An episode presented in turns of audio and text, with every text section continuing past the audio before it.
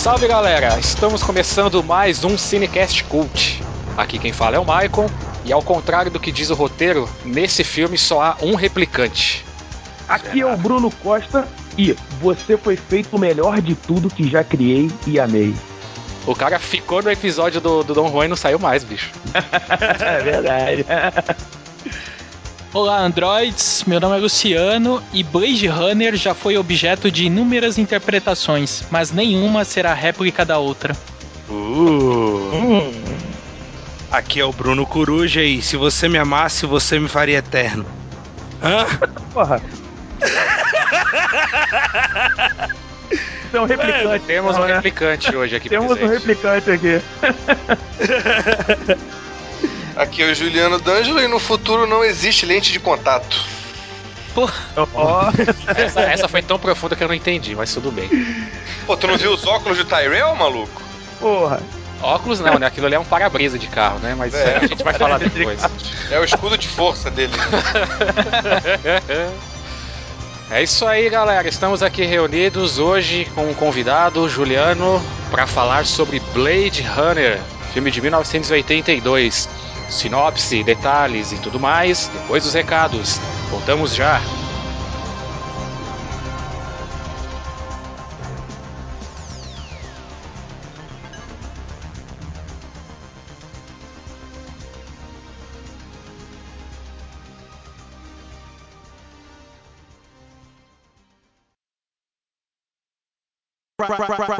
Right, about now. The Funk Soul Brother. Check it out now. The Funk Soul Brother. Right É isso aí, vamos lá então para os recados do Cinecast. Estou aqui hoje de novo com o Bruno Dom Coruja. Fala aí, Coruja. E aí, mano? Beleza? De boa. E com o Luciano. Fala aí, Luciano. Olha, minha voz e ouvintes, desculpem, estou meio constipado. Que Tinha que ter, né, cara? Tinha que ter uma palhaçada, né, bicho? Ai, cara, realmente tá meio constipado. Até a voz mudou, tá com voz de mulher, você viu? Os estranhos está, eu acho que eu é gripe.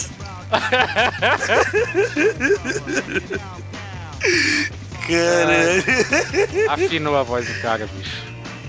Eu, Afinou a gente. voz do cara. Bom, vamos lá então. Bloco de recados do Cinecast. Mas primeiro, Coruja, como que as pessoas fazem, podem fazer para entrar em contato com a gente pelas redes sociais? As redes sociais podem seguir a gente lá no Twitter, arroba Cinecast, ou então lá no Facebook, que é Cinecast Face. Isso aí. Luciano, qual é o nosso e-mail para contato? O e-mail é cinecast, arroba, cinecast, ponto, com, ponto, br. Tá realmente doente hoje. É, tá mal, mas tinha que chamar ele pra gravar e tudo aí. Pois é. Esse episódio, cara, do Gladiador, episódio anterior, ele rendeu uns bons comentários lá. Gerou até uma, um pequeno debate lá a respeito do cinema né, atual, sobre a falta dos, dos filmes chamados épicos aí. O pessoal participou bastante, em especial Misael e o Matheus Porto, que estão lá. Mas vamos ver então quais foram os recados de hoje, ok? Vamos lá. Vamos então ao primeiro recado de hoje. Manda aí, Luciano. Primeiro recado que a gente recebeu. Oh, melhorei. Primeiro recado que a gente recebeu é do Misael. Ele tem 25 anos e é concurseiro. Assim como você, viu, Michael? Como você, entendeu? É. Misael Eu disse. só não vou subir os pratos porque você já exagerou, né, no último episódio. Misael disse que o episódio é, do Gladiador foi muito bom e que ele ficou, assim como outros ouvintes, curioso com a relação da estátua, aquela estátua da cena da morte do Marcos Aurelius, ser realmente do Platão. Ele disse que verá o filme novamente. Isso é ótimo, porque o objetivo do podcast é que todos, além de ouvir, que assistam o filme com outros olhos, mas ele fala que assistirá o filme novamente para saber se isso de fato corresponde à realidade. Misael, obrigado pelo comentário e tenho absoluta certeza que é. Tudo que o Cinecast fala é absoluta verdade, até que vocês digam nos comentários que a gente estava enganado. É isso aí. Segundo recado, manda aí, coruja. Então, agora temos o recado aqui do Matheus Porto, que é cacheiro viajante, recém-nascido. Tipo isso? É isso aí. Então, beleza, então.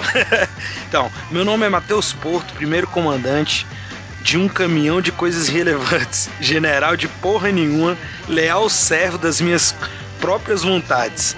E ainda não sou pai e ainda não casei. Mas terei meu comentário neste cast ou no próximo. Olha aí. Bom, já começou, né? ouvi isso em algum lugar, hein? É, A maioria dos defeitos do filme são of- ofuscados pela qualidade técnica do longa. O Gladiador é a clássica jornada do herói, e todos os valores pertinentes do, ao arquétipo do mesmo são exaltados de forma bem clara. No mais, só queria ressaltar que o gladiador era um termo para escravos que lutavam, ao que me consta, diz ele, né? Ou seja, um tanto pejorativo, correto? Bom, eu não sei. Vocês dois são historiadores, vocês podem falar um pouquinho melhor disso, né? Assim, do que que é, não sei o que. é que Só na verdade é- a gente já falou isso lá, inclusive nos próprios comentários, o Matheus ele prosseguiu comentando e a gente respondendo, Certo. que na verdade o termo gladiador, ele, ele vem do da palavra gladius, né, que é aquela espada curta de combate, Uhum. e de fato o gladiador era basicamente o escravo guerreiro, o escravo que ele era, vamos dizer assim, criado e orientado para, os, para divertir nos combates. E aí, de fato, era um termo pejorativo. Certo. E ele manda aqui um PS aqui que com certeza é direcionado a uma pessoa que eu não digo quem, né, Luciano? que é o seguinte: comprem pratos novos para a bateria, porque esse foi foda.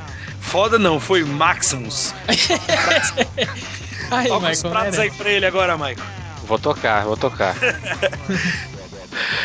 Terceiro e último, então, recado. Vamos lá, Luciano. O terceiro recado foi escrito pelo Nuno.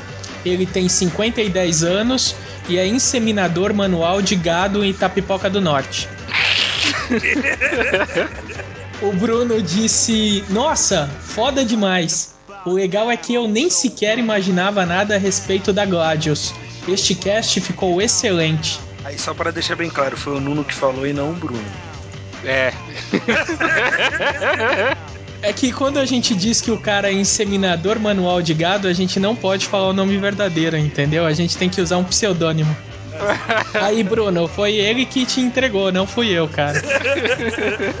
Obrigado pelo comentário. Que bom. Inclusive, o teu comentário, ô Bruno, ele casou exatamente com o do Matheus. Esse é um aspecto interessante do filme, que inclusive foi pesquisado pelo Michael.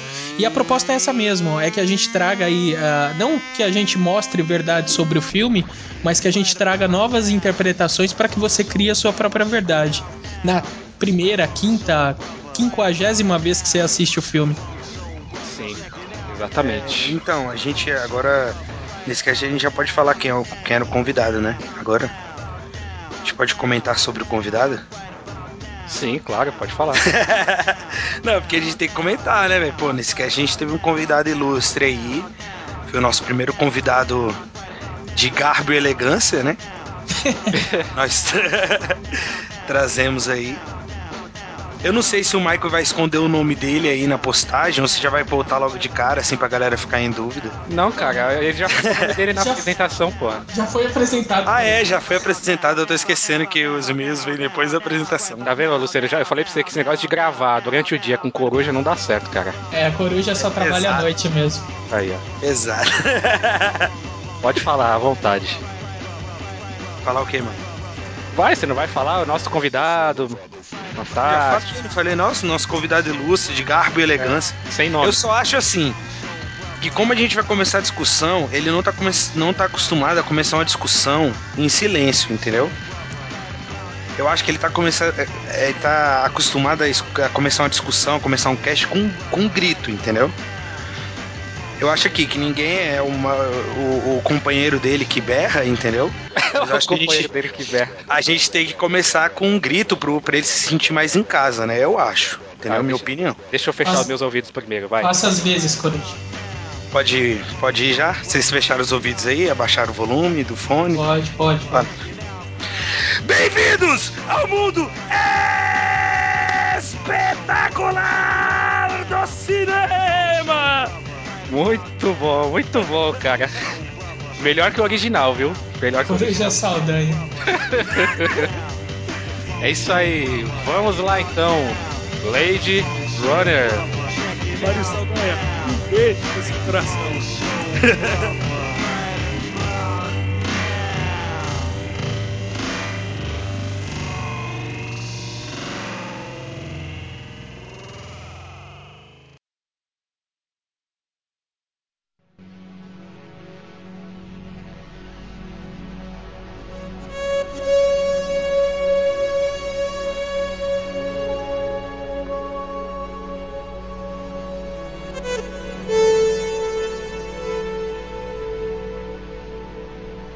Estamos de volta. Vamos lá então para Blade Runner, começando com a sinopse do Dom Coruja. Manda aí, Coruja.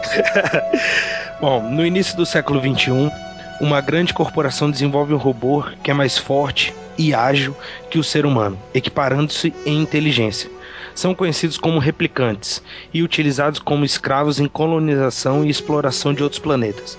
Mas quando um grupo de robôs mais evoluídos provoca um motim em uma colônia fora da Terra, este incidente faz os replicantes serem considerados ilegais na Terra, sob pena de morte.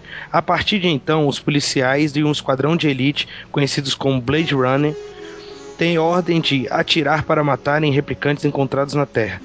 Mas tal ato não é chamado de execução, e sim de remoção. Até que, em 2019, em Los Angeles, quando cinco replicantes chegam à Terra, um ex-Blade Runner, interpretado por Harrison Ford, é encarregado de caçá-los.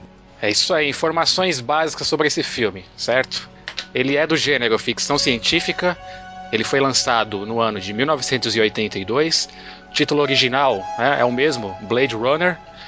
Ele é dirigido por Ridley Scott, né, que todos sabem aí também dirigiu Alien, Oitavo Passageiro e agora chegando aí com Prometheus. O roteiro é de Hampton Fancher, que esteve em O Poderoso Queen e Minus Man. Também assina o roteiro David Peoples, de O Feitiço de Áquila, Doze Macacos e Os Imperdoáveis. Ainda na categoria do roteiro, né, inspirado, esses dois autores aí inspiraram-se na obra de Philip K. Dick, chamada Do Android's Dream of Electric Sheep, né, que numa tradução livre aí seriam Sonham os androides com ovelhas eletrônicas. Certo. Direção de arte desse filme é de Arthur David Snyder, que esteve em O Demolidor, Super Mario e Meu Vizinho Mafioso. Caralho, tá de Mario, sacanagem que esse cara, É, esse cara fez puta, velho. é, pois é, é um clássico. As pessoas É, evoluem. pois Sim, sim. É. Fotografia é de Jordan Cronenweth, de Viagens Alucinantes, Peggy e Sue, Desejo e além de diversos documentários também. Eu tive dando uma lida rápida e eu vi que ele, a maior parte do trabalho dele é ligado a documentários, principalmente documentários ligados a bandas musicais, bandas pop. A trilha assina Vangelis, que ficou extremamente famoso aí com Carruagem de Fogo, né? Assina também a trilha do seriado de TV Cosmos e também do filme 1492, A Conquista do Paraíso, além de mais recentemente do filme Alexandre.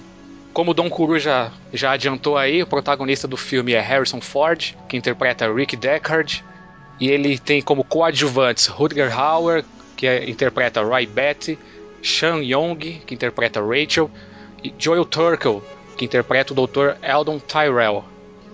O orçamento desse filme foi de 28 milhões e ele arrecadou mais ou menos 32 milhões e 800 mil nos Estados Unidos. Sério, vamos para as premiações aqui. Luciano, por favor, manda aí pra gente as premiações, começando pelo Oscar. Ah, Não ganhou nada. Teve- É, verdade. Não ganhou nada. O que é muito Não ganhou característico. O que é muito característico de filme cult, né? Não ganhou porra nenhuma, Uhum. mas foi indicado em direção de arte e efeitos visuais. O que a gente entende hoje por Blade Runner enquanto representação no cinema é muito pobre, muito magra as indicações.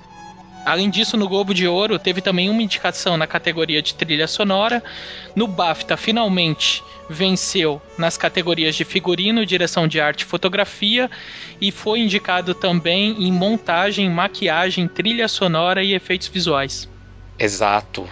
Isso aí. O que vocês podem falar pra gente sobre essas pessoas que assinam né, a produção e direção desse filme? Vou começar pelo, pelo Ridley Scott, por exemplo. cara, ele vinha de um, de um filme que era o Alien, né?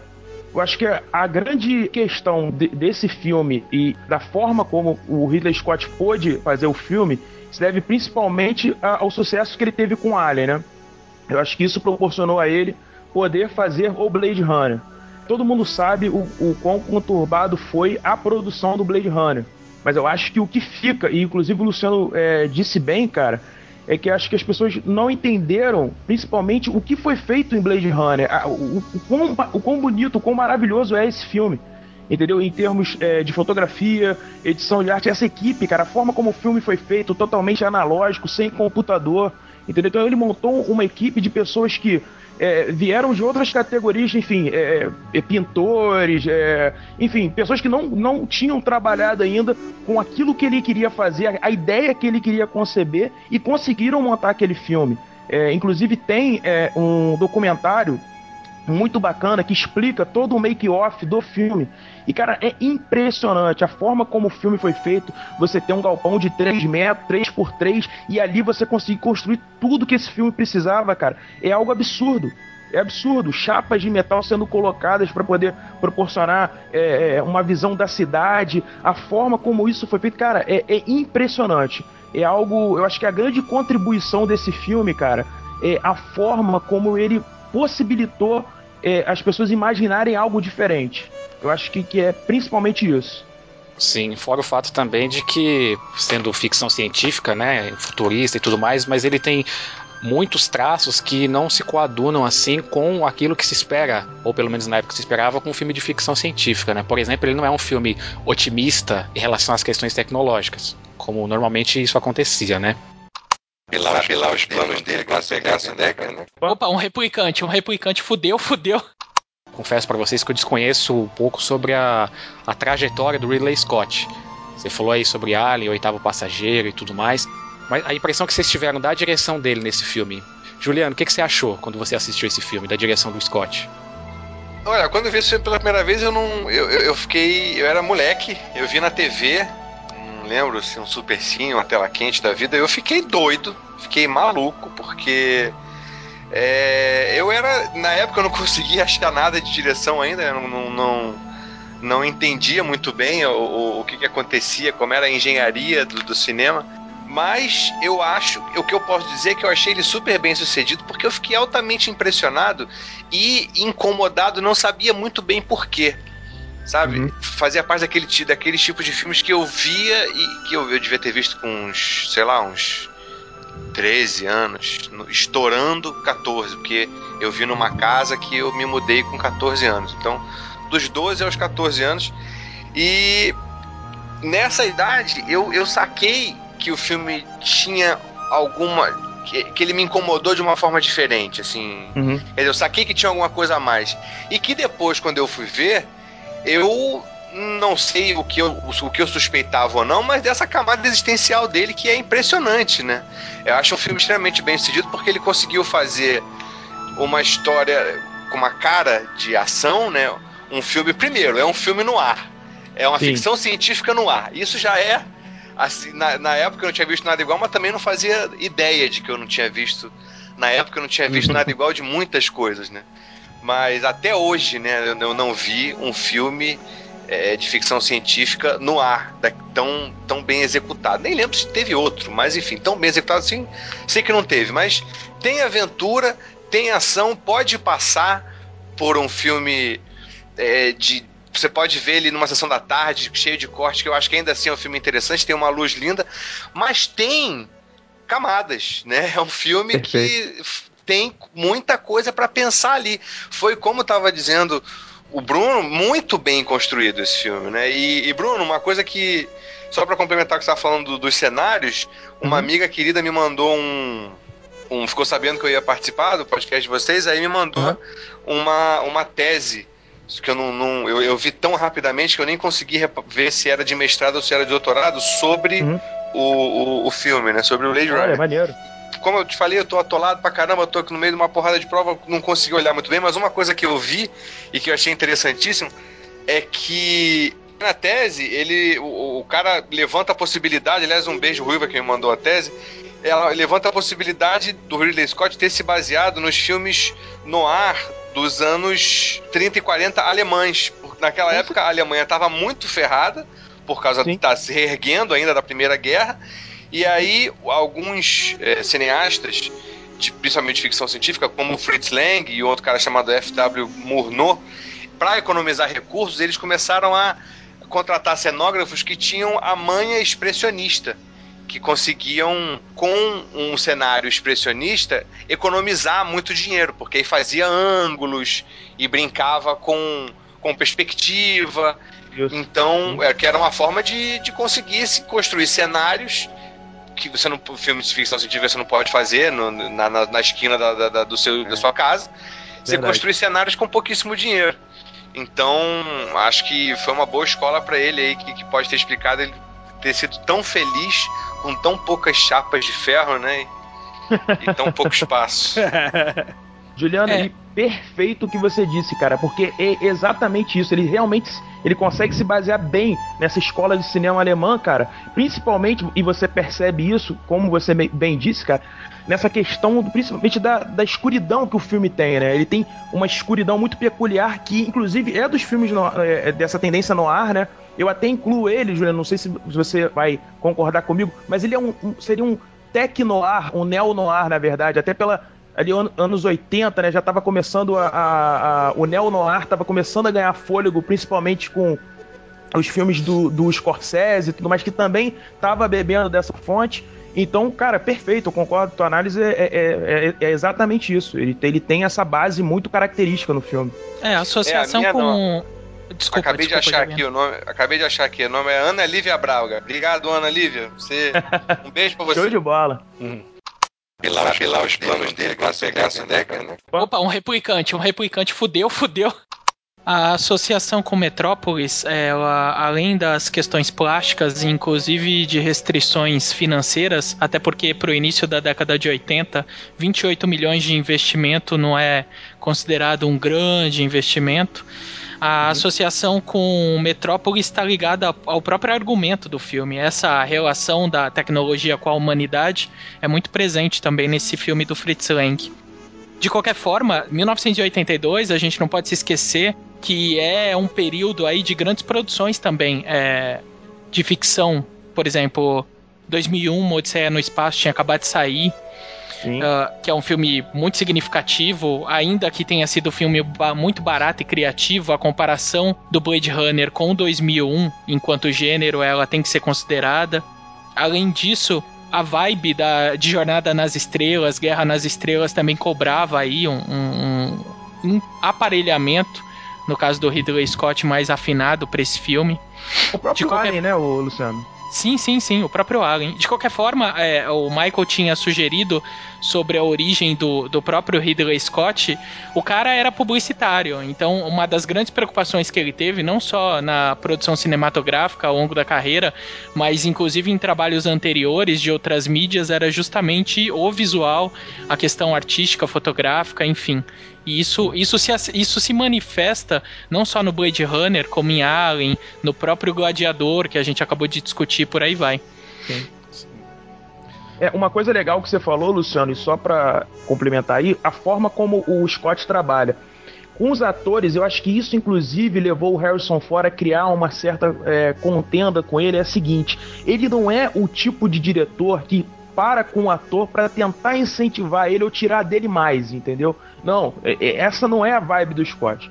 Diferente do Coppola, ou Coppola, enfim, como, como quiser é, chamar, o, o, o Scott ele faz um, um- um trabalho diferente com o ator. Ele simplesmente se preocupa com a direção de arte, se preocupa com a fotografia, se, se preocupa em, em colocar ali a, a, a câmera para filmar e, meu amigo, faz o que tem que ser feito. Inclusive, o Dustin Hoffman, que tinha sido cotado para esse papel, inclusive, cara, é, alguns sketches do filme já foram feitos com o- o baseado no, no Dustin Hoffman e tudo mais. Ele é um ator que ele gosta muito de dar palpite, de, de interferir. Inclusive, por isso ele acabou não ficando no filme. Imagina E- o Justin, Ho- Justin Hoffman naquelas cenas de ação, correndo, pulando, com aquele tamanho todo que ele tem. Imagina. Pois é. então, o, o que que aconteceu? O, o próprio é, Scott liga pro, pro Spielberg, bate um papo com ele e fala, cara, tô pensando no Harrison Ford, o que, que você acha? Ele, cara, ó, coloca o Harrison Ford, o cara é, é- já é astro, já, já trabalhei com ele, muito bom, pode colocar ele que senão vai se decepcionar.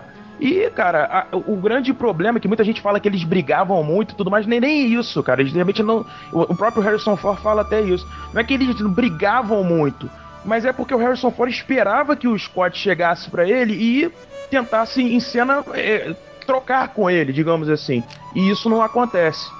Sim, inclusive, foi bom você ter mencionado isso, porque isso não era um problema dele, no caso desse filme, né? Não foi um problema dele só com o Não, Harrison não, Ford. não, Ele teve muito problema com a equipe, para trabalhar com a equipe de produção, porque os colaboradores mais próximos dele eram britânicos, só que toda a equipe braçal, vamos falar assim, era norte-americana, não é isso, Luciano? Ah, cara, na verdade, a questão aí é, eu acho que estava muito mais associada à divergência cultural do que ego, superego do, do diretor ou de quem fosse integrante da equipe dele. É, o inglês, ou pelo menos o que dizem, é que o inglês ele é muito mais solícito do que o americano. E, pro- e o Scott, sendo inglês, ele provavelmente estava habituado com isso o que dizem, inclusive em documentário, provavelmente nesse que o Bruno comentou, Bruno Costa, é de que o choque cultural foi muito grande porque o Ridley Scott ele não se viu tão bem assistido como era na sua experiência profissional das produções inglesas. E aí, provavelmente ele não é um cara humilde em relação a, a pedir por favor ou coisas do gênero, ou submissões afins, e ele acabou criando o que chamaram é, de Guerra das Camisas com É, esses verdade. caras, porque ele tinha uma, um jargão que era Yes Governor, que ele era prontamente atendido pelas pessoas que lhe serviam, e as pessoas é, fizeram várias paródias, os americanos, a equipe americana que ele tinha, com essa frase, transformando Yes Governor My Ass, sabe? E, por aí vai. Mas no fim, no fim das contas, a- a- tudo foi ou tudo foi declaradamente colocado como uma questão cultural, xenofóbico ou não, mas uma questão cultural. Pilar, pilar os planos dele com a pegasse década, né? Opa, um replicante, um replicante fudeu, fudeu. O que, que vocês acharam desse do tema em si do filme e do enredo? Esse tipo de tema e a forma como o enredo foi desenvolvido, isso tá entre as coisas prediletas de vocês em cinema? Olha, é. Porra, nunca parei pra pensar nisso. Se tá entre os roteiros prediletos. Mas o que eu acho muito legal nesse roteiro é que ele fica em cima do muro ali entre um filme muito cabeça e um filme de ação, né? Não é, é todo filme de fic- ficção científica, eu acho que ele ele se torna muito bom quando ele faz você é, por mais que seja uma outra realidade, ele faz você pensar nas nossas questões, nas questões humanas. Nisso ele é brilhante, porque ele é emocionante, ele é tenso, ele você não cansa dele, né? Revi agora pra gente bater esse papo. E, claro, a versão do diretor, diga-se de passagem, né? É, nunca mais eu quero saber daquela versão de produtor. Mas ele continua muito bom, ele continua com ritmo forte, é, ele continua te comovendo. E, e a questão humana que ele traz, né? De, de relativizar o humano. Enfim, a gente fala melhor disso depois, mas as questões existenciais do filme é difícil você ver questões tão interessantes colocadas de uma forma fácil, né? Você não, Sim. não tem que ver duas vezes para entender, você não tem que fazer muito esforço, e ainda no filme de ação, né? Então, acho que esse- nesse ponto o roteiro tem, tem muito mérito, né? Não é só suor ali do, do Ridley Scott, né? É, verdade. é um filme que pra mim assim, eu gosto demais do filme, porque ele é um filme que eu lembro dele quando eu vi ele moleque, aí quando você é moleque, você gosta do tiro, da ação, dessa parte. Aí eu vi ele um pouco maior e você já começa a ver, não, por outro lado, não, pô, é out- Esse filme tem outra levada, é outra coisa, e te faz refletir algumas coisas. Aí vendo agora, por causa, pra gravar o cast, né? Vendo agora ainda mais a versão do diretor, aí você já começa a refletir, já começa a pensar em outras coisas. Então ele é um filme assim, que cada vez que você assiste ele, você consegue refletir, pensar, imaginar uma coisa diferente e você tem uma visão diferente sobre o filme. Você consegue perder- perceber certas coisas que você ainda não tinha percebido, entendeu? É, meio que eu tava falando, né, Coruja, na, quando eu vi moleque, eu também não entendi muita coisa. Você falando agora, eu me lembrei perfeitamente da, da questão da Rachel, né, da Shan Young, que, que foge lá do Tyrell e, e vai pra casa do, do Decker.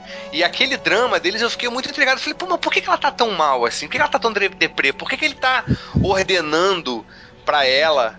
Fala Aham. que, que, que tá afim de mim. Pede pra eu te beijar. E aí, cara, depois você vai parar pra pensar, porra, olha que barato ela, é uma roupa tão perfeita que ela tá tendo questionamentos humanos sobre o seu, o seu sentimento. Ela não consegue validar o, o desejo, que ela, ela tá com o desejo do cara, ela tá com tesão do cara, ela se sente atraída, mas ela, ela acabou de saber que é robô. Então, porra, ela, ela tá questionando, ela, pô, será que eu. E ele saca isso, fala, não, tá, fala que tá, porque eu sei que tu tá. Pô, É isso é muito bom, cara.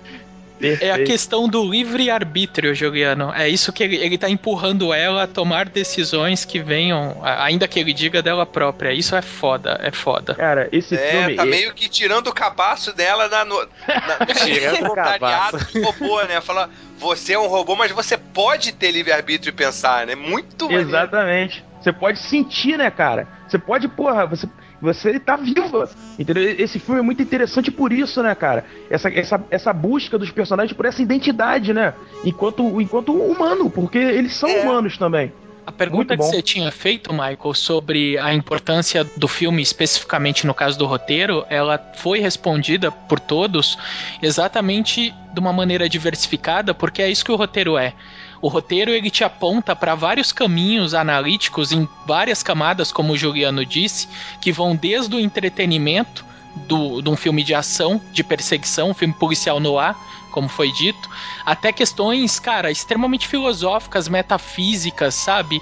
E Porra, principalmente, como o Juliano falou, relacionadas às nossas próprias angústias. Não angústias de- do passado, do futuro, enfim, as nossas, as que a gente tá vivendo hoje. A que você acordou, se olhou no espelho e se perguntou: caralho, o que, que eu tô fazendo aqui? Quanto tempo eu vou ficar? O, eu, eu realmente eu decido as minhas ações? Alguém me criou? Que porra é essa? É, É, e qual o curioso. propósito de tudo isso, né? Qual o propósito? Exatamente. Principalmente, Juliano, principalmente o que, me, o que me assusta, isso a gente já falou no Taxi Driver, comparando com o Clube da Luta, é que, por exemplo, as pessoas assistiram Matrix com toda a simbologia que Matrix traz, toda a carga simbólica, e as pessoas acharam o máximo, claro, as pessoas que correspondem à geração de Matrix, porque isso já aconteceu com Blade Runner. Infelizmente, uma bilheteria extremamente inexpressiva, então poucas Pífia, pessoas né? tiveram essa experiência que você teve jogando pela TV, que todo, todo mundo teve ao seu modo, mas cara, é tão rico quanto o próprio Matrix. Todas essas questões já tava lá. Então, Não, Michael, já, o roteiro é do caralho, porque ele te abre para níveis de interpretação que vão desde o do raso de se divertir até, cara, você rever o significado da tua própria existência enquanto telespectador. Eu concordo plenamente com todos vocês falaram e o que eu acho máximo é que realmente, né, cara, cada vez que você vê o filme, revê, ou que você simplesmente para para pensar, você é capaz de tirar uma coisa nova. Então, se você assistir Sim. 20 vezes, 20 Com vezes certeza. você vai ter reflexões que são reflexões que vocês colocaram muito bem aí. São reflexões não sobre o futuro que está apresentado no filme. Isso é o de menos até. São reflexões sobre a nossa existência atual. Michael, não é à toa que você tem livros, cara, explicando o significado de Blade Runner. Ah, o é Juliano à acabou toa, de cara. apresentar uma monografia acadêmica, pô. Exatamente, Pois exatamente. Verdade. Não é, não, não é à toa, cara, que, que esse filme, muita gente até li uma crítica que eu achei interessante, que ele, na verdade, é um filme cult disfarçado de um filme de ação. É um filme de arte É. disfarçado de um filme de ação.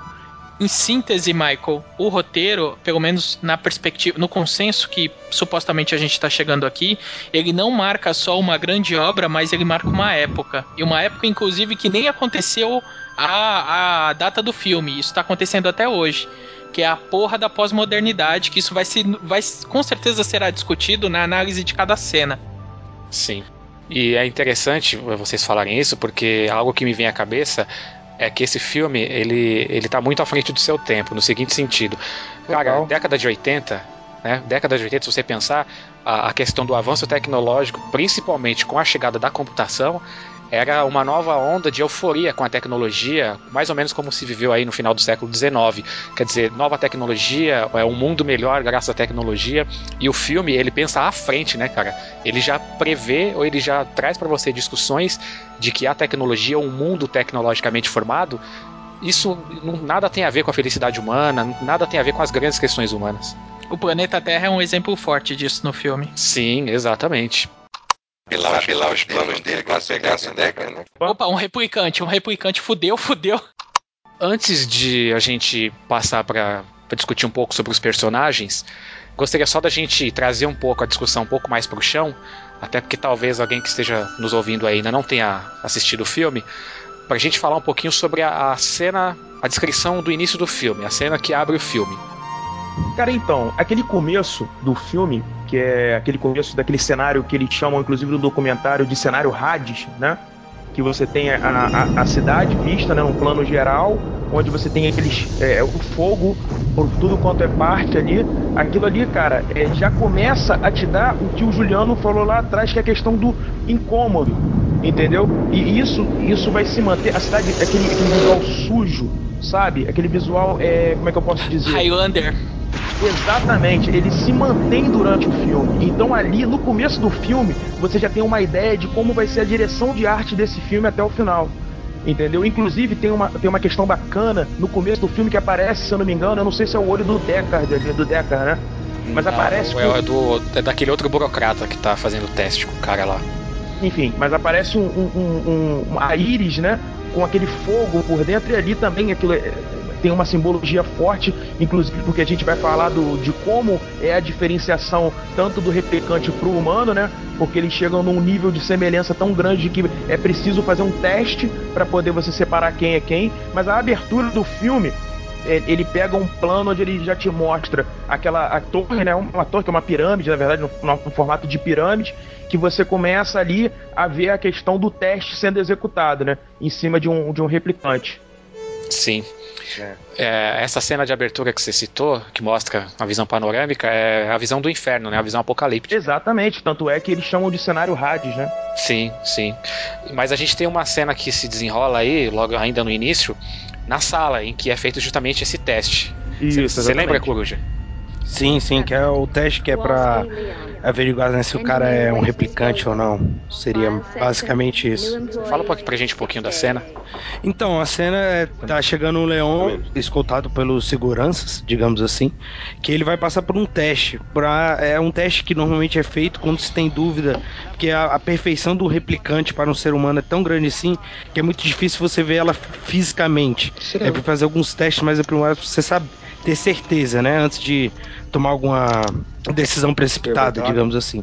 E ele vai passar por esse teste, que induz principalmente é a questão do é, foco na retina dele, que é um teste que assim, a única forma de descobrir mesmo se a pessoa é um se é um replicante ou não é puxar pro lado emocional, que isso os replicantes não conseguem ter, eles não conseguem demonstrar um lado emocional. E ele faz algumas perguntas que é bastante comuns, né? Digamos assim, não é um teste nada assim de muito estranho. Ele faz algumas perguntas comuns Pra humanos, tá? é, né, sim, é, pra uma, é, isso que é, justamente. Pra pessoas como nós, digamos assim, é umas perguntas normais que qualquer pessoa teria uma reação, né, de acordo com a emoção. E ele acaba não sabendo nem o que é um jabuti, digamos assim, ou uma tartaruga. Tortoise? What's that? You know what a turtle is? Of course. Same thing. É, então ali Não, mas ele já dá aquele embate de do cara ser um replicante e ele puxa uma arma, velho. Que sério. Aquela arma ali foi uma das primeiras coisas que eu fui impressionado. Porque ela é uma arma super pequena. Não, sério. Ela é uma arma super pequena. E, velho, quando o bicho atira, o cara voa como se tivesse um tiro de bazuca. É porque cara a parede voa, era de explode a parede. É, só. Isso foi uma cena engraçada, velho. Só que você não entende que assim. Depois, lá pra frente, até que a gente vai, vai conversar assim, e você vai perceber que é uma arma que ela é meio feita pra matar exclusivamente replicantes, porque não tem outra. Não tem outra explicação, entendeu? Aquele tiro ali é sem explicação alguma. Não, não há outro tipo de criminoso, né? Porque a cidade é um caos da porra e eles só estão atrás dos replicantes, cara. Essa cena inicial, cara, quando o cara toma um tiro, o cara destrói a parede, eu não tinha visto nada parecido desde o Chapolin Colorado, sinceramente. Sério, cara. Porra, bicho, o cara, pra começar, nessa cena ela tem um monte de, de, de- de maluquice, né? Pra começar, uma arma, uma handgun daquela, não ia fazer um arregaço daquele com o cara, né, meu? Jogar o cara longe. É, aquele é uma garrucha, né? É, pois é, é- E aí nessa cena também a gente começa o, o festival de deslizes do, do filme que até o Bruno falou pra eu pegar um pouco leve, dar um desconto pro Ridley Scott. Mas tem umas, é, vai- é, mas tem umas coisas que a gente vê que não dá, cara. Não sei se vocês repararam nessa cena, quando o cara, o cara dá o tiro, qual, por onde? Como é que é o- ele faz o tiro? Não é por debaixo da mesa? Por baixo da mesa, isso. Baixo Vai da da mesa. exatamente. No quadro seguinte, tem um enquadramento gigante em cima da mesa e uma- tem uma garrafa de café em cima. E aparece a bala, cara, atravessando a garrafa de café por cima. Por cima da mesa. Não, É, pera aí, isso tem explicação. Ele pode ter atirado por baixo da mesa, mas de baixo pra cima. Aí a Sim. bala varou a mesa, pegou a parada de café e estourou nos peitos do cara. Porque, é, se, se eu não me engano, também é, é, atinge o peito ou o peitoral, assim, a, a parte torácica do cara, não pega? Porque se Aham. você se você vê o tiro, é estranho, porque se ele atira reto, era pra pegar ali na- nos países No baixos. saco, né? no saco. Sim, É, exatamente. Olha, Então tem essa explicação. A balística explica isso. segundo o relatório de balística que eu encomendei antes desse cast, diz que a bala ela não perfurou a garrafa numa perpendicular, tipo de baixo pra cima. Diz que ela atirou reto. Eu vou rever o filme pra ver se o- a pessoa que fez o relatório de balística Não, precisa ser eu- demitida. Perpendicular eu também acho impossível, mas diagonal, olha que rola, hein? Ah, É, eu vou, pois é. É. Ô, Pois é. Michael, a gente vai acabar chegando à conclusão de que em todos os filmes do Ridley Scott, o cara responsável pela parte técnica era o cunhado dele. Pois é. Principalmente o, o continuista, né? O, o cara, e, o, e o figurinista era a, a filha dele, sei lá, cara. Verdade. Pilar, pilar os planos dele pra pegar essa década, né? Opa, um replicante, um replicante fudeu, fudeu. Então, cara, mas eu, eu acho interessante porque é o seguinte: o, o Coruja citou a questão da tartaruga, do jabuti no caso aí, né? Acho que é isso mesmo. E o, o leão não, não conhecer o animal é extremamente plausível para a história do, do do Blade Runner, cara, porque os animais eles estão em extinção, cara. Tanto é que a gente vai falar mais pra frente, acredito eu, mas tem uma parte que a, a- uma das replicantes tá com aquela cobra e ele, até o Deckard pergunta: Você comprou isso? Ela falou: Você tá maluco? Não tem dinheiro pra comprar um, um- Não é de verdade, não tem dinheiro pra comprar um, um animal desse, entendeu? Sim, até os animais são replicados, né? Inclusive, quando aparece a coruja no filme, o cara fala ela deve ter sido muito cara. Você vê que toda coruja tem seu valor, né? E é um valor bem alto, assim. Ai, cara. Num filme, num filme de ficção científica, cara. Foi mal aí. Porra! Chupa, coruja! É, não, beleza. Toma! Eu achei, que a gente, eu achei que a gente ia puxar as coisas mais pro lado da realidade e tudo. Eu tava querendo pegar esse lado aí, entendeu? Mas assim, você, como já acabou de falar, a gente entrou nessa discussão toda por causa daquele teste que é feito lá com o Leon, né? O que, que vocês acharam Vamos. daquele teste? Que aliás é um teste fictício, né? Que não existe, é só inventaram pro filme. Cara, eu já. Aí eu acho que o filme já começa a ficar sério. Que você pensa. Cara, é uma ficção científica, mas eles são idênticos. Idênticos. Imagina, a gente chegou num ponto em que. Temos seis anos, não é isso? O filme é 2018, 2019? 2019. 2019. Então, então e temos dois- sete anos pra conseguir replicar o ser humano identicamente. Imagina, a gente nunca vai conseguir chegar lá. Então a gente pensa, pô, então eles já são idênticos. Se, se, se você abrir uma faca, pegar uma faca e abrir, é igual, é, vai sangrar, é tudo igual. E eu tenho que fazer um teste elaborado psicologicamente pra conseguir descobrir quem é o replicante. Eu achei isso genial. Sabe? Que olha a excelência que a gente chegou. Claro, assim. Até. E aí, eu vou fazer um pequeno parênteses aqui. Voltando a falar da, da questão da, da postura de direção do Ridley Scott, que estava falando, Bruno, que ele prefere é, cuidar de toda a, a produção e todo o clima do filme e deixar a construção do personagem mais pro ator mesmo, né? E ele que se vire. Sim, sim. E tem ator É. que se amarra nisso e tem ator que não se amarra. Eu acho, assim, eu coloco aqui uma, uma, uma discussão. ah, Eu abro uma discussão sobre isso, porque eu acho que, por um lado, pode ser complicado, porque aí exige muito dos atores, e aí realmente. Por exemplo, a Shelley Duval, que fez a, a- mulher de Jack Nicholson no, no, no Iluminado, nunca poderia trabalhar com ele, né? Porque ela tá bem naquele filme, mas porque tomou muito esporro, e, e dizem até que tomou uns tapas do, do, do Stanley Kubrick. É, Uhum. o pessoal Então, fala, tem fala esse- muito isso, sim. É, então tem, por- tem esse lado. Agora, por outro lado, eu acho que eu, eu penso se isso não seria é, interessante por deixar Ridley Scott mais à vontade com todo o resto, que nesse filme é muito rico, né?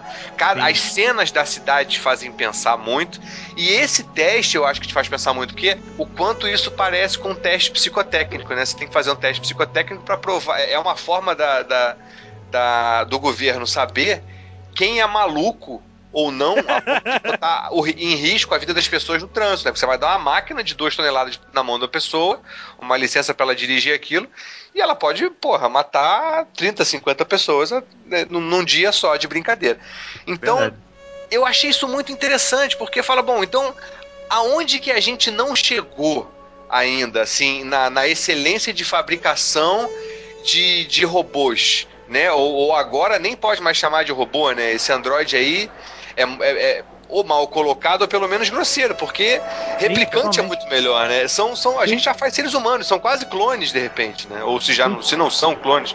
Enfim. Eu acho que o melhor, Juliano, seria realmente a palavra clone. Só, só para completar o que você está falando, eu acho que o Android, inclusive, é uma, é uma, uma, uma adaptação é, do do Blade Runner, no caso, o caçador de Android, na verdade, veio por conta do, da nossa tradução aqui, porque não tem nada a ver, na verdade, com a premissa do filme. Foi o que você deixou claro. Eles são mais parecidos com clones do que com, com robôs.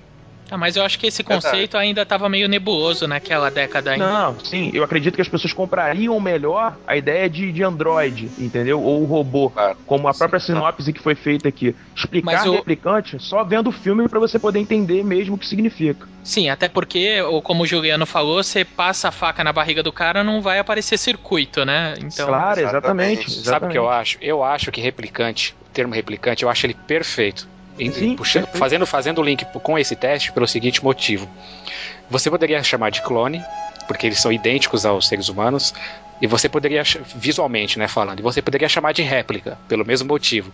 Mas replicante, a palavra replicante me remete a, a uma pessoa ou um ser que replica alguma coisa, que copia alguma coisa, que está copiando alguma coisa. E retuita. cara, aquele, aqueles eh, androides, né, entre aspas, eles não são só réplicas, eles são replicantes porque eles estão constantemente reproduzindo coisas perfeitamente humanas. Por exemplo, o teste, uma coisa irônica nesse teste, que acho que a gente tem que falar aqui, que é o seguinte: esse teste ele tenta constatar uma instabilidade emocional para diferenciar é, os androides, né, os replicantes, dos humanos. Só que, cara, a instabilidade emocional é justamente a maior marca do ser humano. Verdade. Não é? Então então você querer diferenciar um ser humano de um replicante pela instabilidade emocional é uma coisa tremendamente irônica. Você vai usar como critério de julgamento justamente aquilo que nos faz humanos, que é a- o grau de volatilidade das nossas emoções. Mas essa comparação, Michael, por exemplo, no caso do filme de replicante em relação a outros homens ou outros replicantes, isso a gente já fez até com a nossa própria espécie. Você lembra a máquina de mentira, detecção de mentira? Aquela que o De Niro usa no. No... no- Entrando, no- Entrando numa entrando fria. numa fria. Aham. O princípio é o mesmo, cara. É você tentar medir pela, pelo nível de emoção ou pela falta de instabilidade, emo de estabilidade emocional da outra pessoa, o comportamento que ela de fato tem e não quer te contar. Pilar, pilar os planos dele com a pegar essa década, né? Opa, um replicante, um replicante fudeu, fudeu. E outra coisa que eu achei genial, além disso tudo, é, é a questão moral. Uma coisa que eu achei interessante, que, faz, que a gente vai entender melhor durante o filme é que eles são crianças, né? São totalmente equipados emocional e psicologicamente, mas não viveram, não, tivesse, não tiveram vivência, é, estrada mesmo, né? Então, o que, Sim. que uma criança não tem que a gente tem? Moral. Moral é, é extremamente cultural, né? Uma criança é amoral, faz brincadeiras muito cruéis, é, sem querer, faz perguntas extremamente emba- embaraçosas, faz atos né, é, complicados. Então, eles são crianças. Então, acho muito interessante tipo a pergunta que o Decker faz para para Rachel. É, o seu marido compra uma Playboy, acha tão maravilhosa que coloca na parede. Cara, isso é uma é meio complicado de se lidar. Como é, sabe? São, são, é, é, são questões que trazem a moral. Isso eu achei muito interessante, porque é, o cara foi longe, né? Porra, se a gente tiver que distinguir um, um replicante de um humano, mas, pô, o replicante só vive quatro anos, então o que, que ele não vai desenvolver? A moral. Porra, achei isso genial, cara.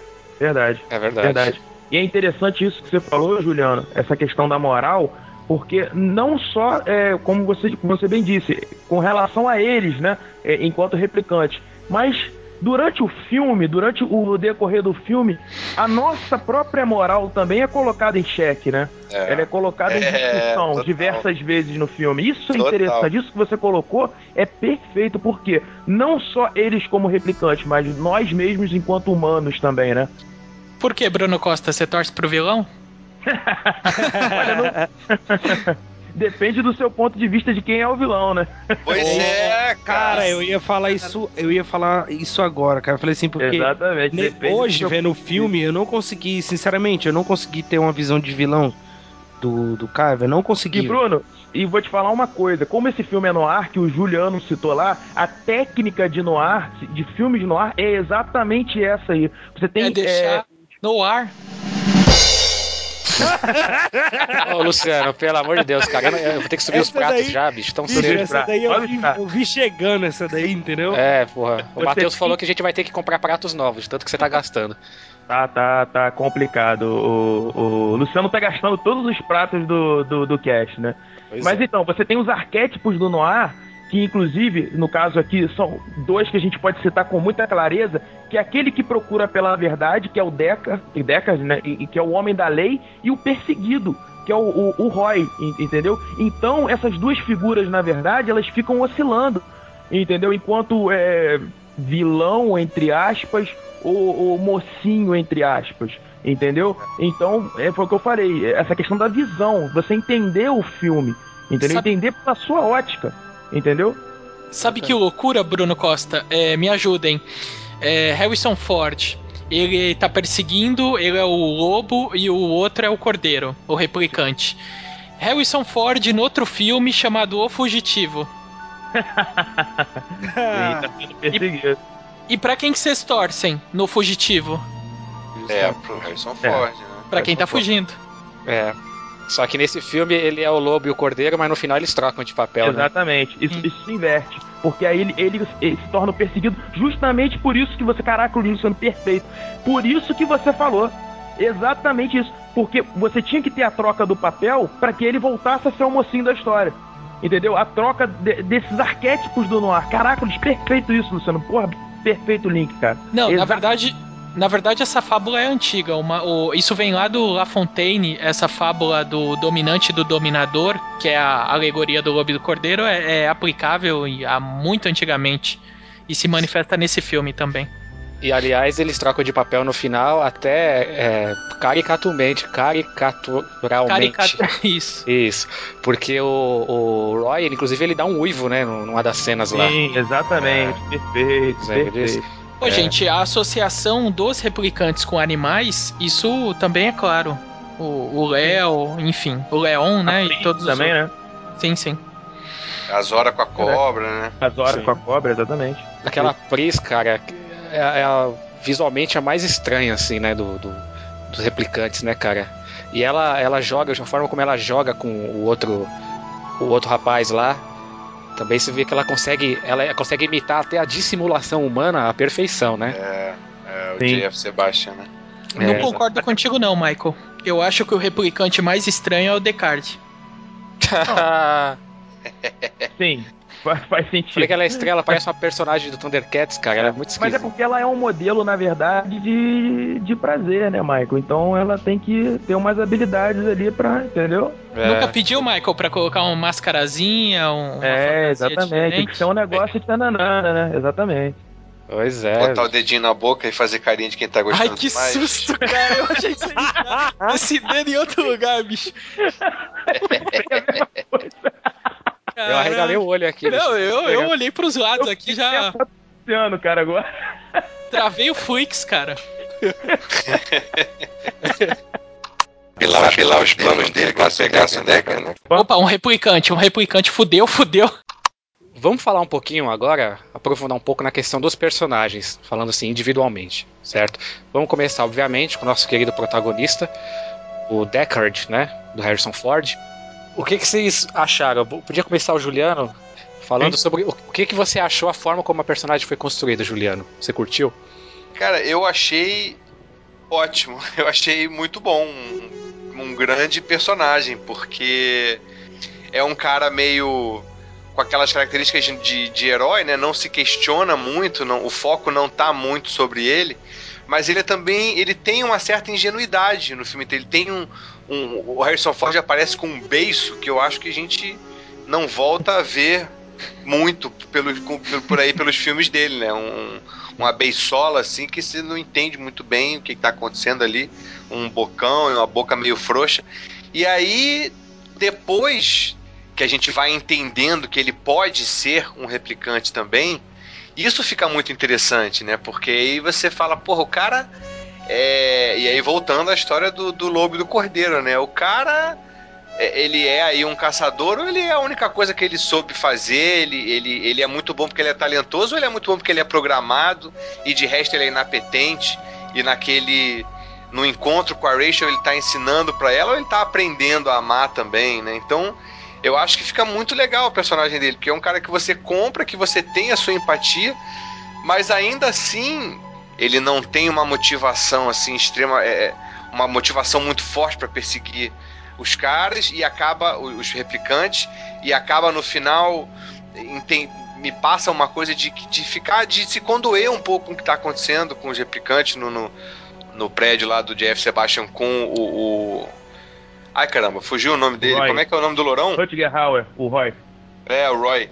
E no final lá com o Roy, você vê que ele tem uma cara de porra, que merda que eu vou ter que pegar esse cara, sabe? Que, que, que, que droga que eu tô nessa situação aqui. Então, eu acho muito legal, né? Não é, não é o, o tough guy que a gente conheceu na, no Star Wars, não é o, herói bonitão, engraçadão com um sorrisinho no canto da boca que a gente viu no Indiana Jones. É um cara ingênuo, quase, né? Chega, a- chega a ser quase ingênuo. Isso eu acho muito. Frágil. Isso é o que eu queria. Essa palavra que eu queria já. Que eu queria achar. Um cara frágil. Achei muito legal isso. Sim, inclusive o beiço frouxo que você mencionou é por causa da bebida. Porque ele passa o filme inteiro Encher na cara, né? enchendo a cara. É, né? É. Aliás, um dos poucos tons de vermelho que tem no filme é justamente a cara dele, né? Porque ele bebe e o cara fica vermelho, inch- inchado. Faz sentido, cara. Faz É. sentido. Acho que foi proposital isso aí também. Mas isso, isso que o, o Juca falou é tão verdadeiro e comprova tanto a teoria de que ele é de fato um replicante, porque a única razão pela qual ele persegue os caras é toda hora a porra daquele chefe de polícia apertando ele, meu. É Sim, verdade.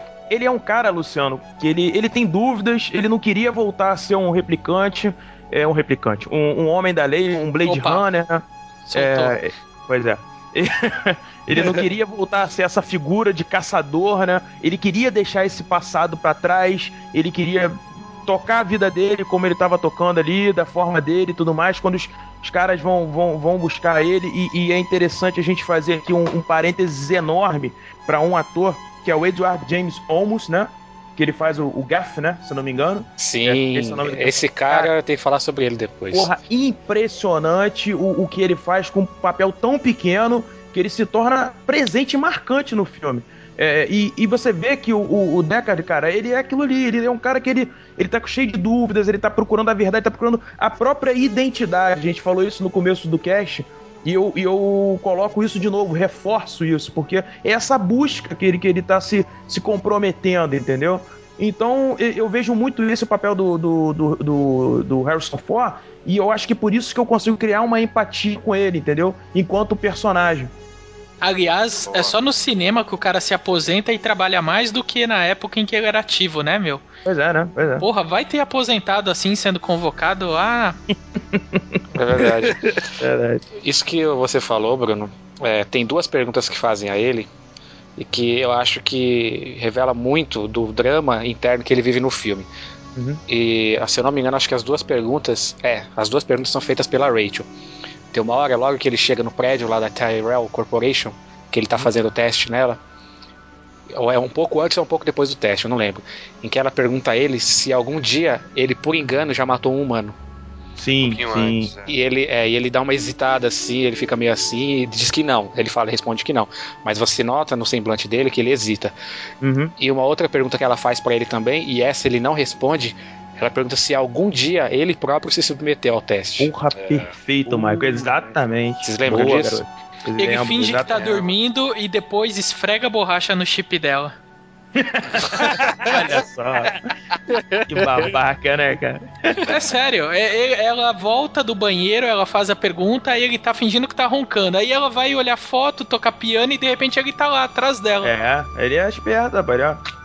Vamos Antes, além dessas perguntas, Michael, quando ele é convocado lá pelo chefe de polícia, que ele fala, ah, não vou fazer porra nenhuma não, eu já desisti. Aí o cara, cala a boca, fica aí e baixa a bola. Se você não Pois é, é. policial, você é um Zé Ninguém. Porra, Zé. Ninguém naquela sociedade é um replicante.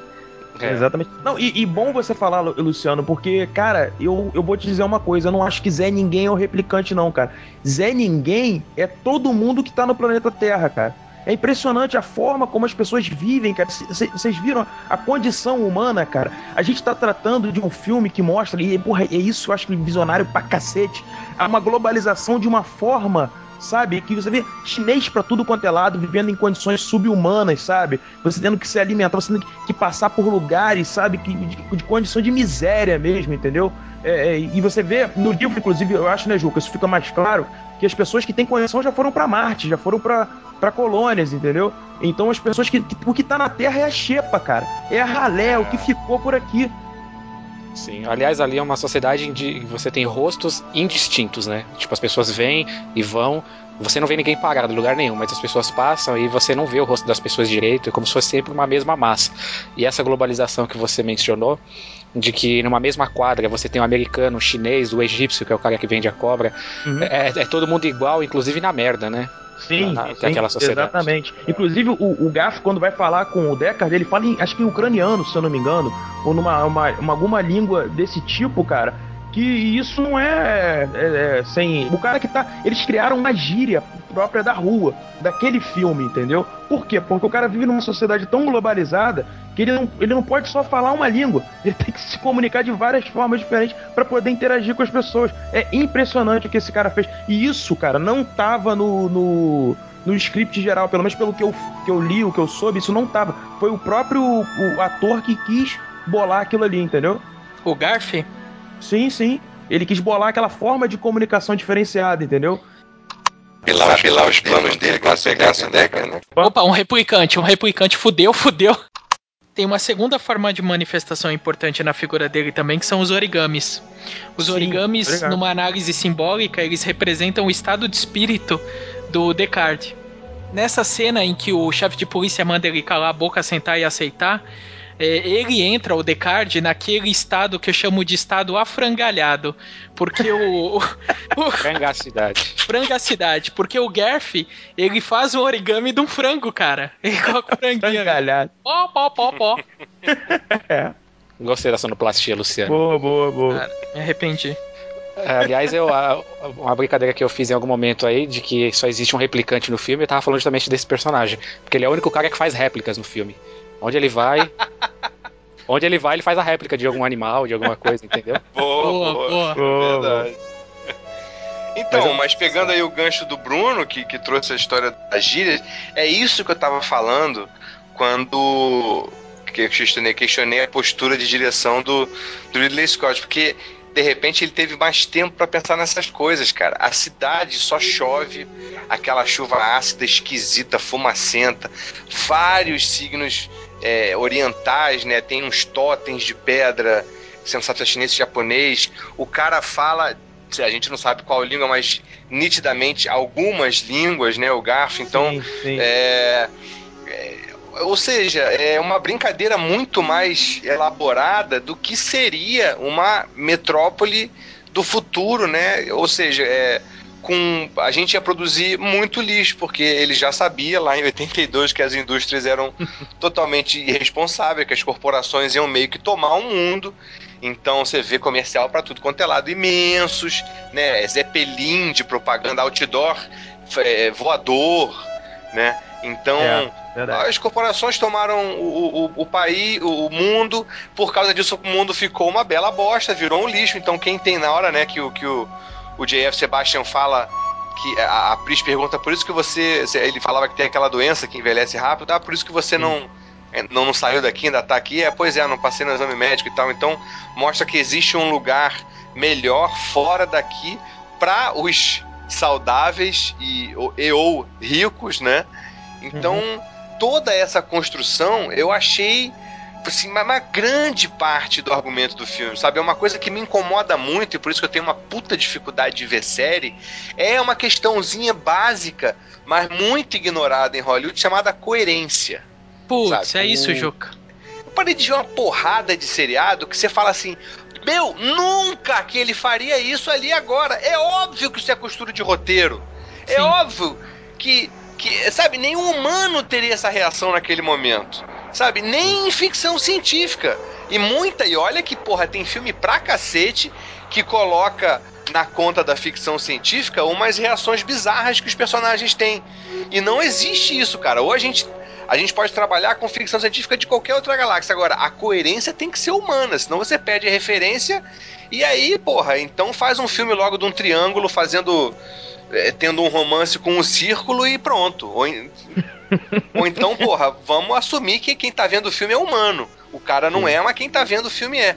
Então, esse cuidado é que eu acho excelente, cara, sabe? A coerência que, que isso é colocado, sabe? O, a casa do Jeff Sebastian, que é ao mesmo tempo caindo aos pedaços, mas o cara tem vários robôs em casa, então tem lá o seu quê de modernismo, de, de tecnologia avantajadíssima, mas as colunas do prédio são totalmente góticas quando o Deckard sai do prédio ali pra fugir do, do Roy. Então, isso é que eu acho fascinante, cara. O cara conseguiu construir uma realidade que não só faz muita coerência, mas incomoda, né? Faz parte daquele incômodo que, que, que é muito inteligente e que no final vai ajudar a dar aquele pontapé pra cena final do filme, né? Pra cena, de novo, corte do diretor, né? A cena final do corte do diretor. Que é muito parecida com o filme que, que, que eu que também eu, eu fiquei enlouquecido e que por causa desse filme que eu tô aqui, que é o A Origem, né? Sim, sim, sim. Perfeito. Que é muito parecido com a onda do, do, do peão não parar no, no final do filme, né? Pilar, pilar os planos dele pra pegar essa década, né? Opa, um replicante, um replicante, fudeu, fudeu. Tudo isso que você falou, Juca, isso é tão, cara, isso é tão aplicável à nossa vida que se a gente deixar de discutir Blade Runner por cinco minutos e falar das nossas vidas, cara, vamos mudar agora no- na nossa TV e colocar naqueles canais de compra. A forma que a gente é bombardeado com a possibilidade de ser feliz em condomínio, em lugares paradisíacos, é exatamente o que a propaganda faz no Blade Runner, cara. Todo mundo foi embora, o planeta foi pro saco. E, e o que sobrou é aquela entropia, aquela loucura toda, meu. Ah, e já que você puxou essa, eu vou queimar o cartucho logo. Mas você tem toda a razão, concordo plenamente com você. E, e eu acho que o ápice dessa desse paralelo que ele faz de ficção científica e mais nossas vidas é o valor que a gente dá pra vida humana. É né? isso. Porra, Essa coisa perfeito. de poder morrer africano à vontade, da gente poder explorar o porteiro, da gente reclamar que o governo tá, é corrupto, mas a gente pagar mal a faxineira, a gente sempre que uh, uh, volta e meia encontra um amigo e fala, porra, aí ontem fui lá não sei aonde e, pô, o cara me deu o troco errado, aí se ferrou bem feito, quem mandou vender caro, aí me dei bem, fiquei com troco. Sabe? Tá, tem alguma coisa errada nisso aí. A sua, a sua ética vai até a página 22 do livro Exatamente. de 300 páginas, né? Então ele coloca essa coisa de, não, beleza, você pode matar um replicante. O cara tá ali, ele tem uma motivação muito nobre. Ele tem que matar o replicante, porque o replicante não é um humano. Mas daí você, durante o filme, começa a ter uma puta empatia pelo replicante, porque ele não tem culpa de não ser humano e, as- e os questionamentos dele são altamente legítimos, né? O- são humanos. Então, e aí no final, o nosso herói, o nosso defensor, o nosso bonitão, não é humano. Então, peraí, mas eu tava gostando dele, então. Então como é que é isso? Isso é você relativiza essa questão. Isso é, isso é que eu acho o grande lance do filme que a gente não vê numa ficção científica, em qualquer ficção científica, nem em qualquer filme de aventura, né? Exatamente. Verdade. E aliás, o grande, o grande questionamento dos replicantes é justamente o grande questionamento humano, que é sobre a morte. né, Porra? É exatamente isso. Exatamente isso. Eles são tão humanos que eles estão procurando ao longo de todo o filme exatamente o que a gente procura durante toda a nossa vida. E é, É, bem interessante exatamente. porque, bem, mesmo no futuro tecnológico e tudo mais, a única coisa, como diz o ditado, para qual não existe saída é a morte. Não há tecnologia que resolva isso. E é engraçado que essa questão sem saída, que é para nós humana, no filme também fica sem saída para os replicantes, né? Ele- Eles, eles lutam, mas não conseguem resolver isso. Ou seja, nesse ponto em que o objetivo deles dá errado, que é evitar a morte ou prolongar a vida, é nesse ponto que eles se tornam talvez mais humanos do que nunca no filme. É, o- É por isso, inclusive, que o é por isso que o Roy vira herói no fim do filme, inclusive. O interessante é que a gente está tratando aqui da parábola da criação do homem por Deus. É, é exatamente isso. Se você me ama tanto, por que, que você não me fez eterno? Entendeu? Se eu sou o melhor de tudo que você já criou e, e você amou, por que, que você não me faz eterno? Por que, que você não me dá mais vida? Entendeu? É a questão da insatisfação da criatura. É aquela insa- insatisfação existencial que todos nós temos. Entendeu? Que é, é que você busca o tempo todo. E é exatamente na, na cena onde o criador é- ele é morto pela criatura, que é o que a gente está fazendo. Entendeu? É, é- é exatamente isso. É, é essa insatisfação que a gente. não- Ah, por que, que a gente não, não vive mais? Foi o que você falou, Michael. Não tem remédio. Não tem remédio.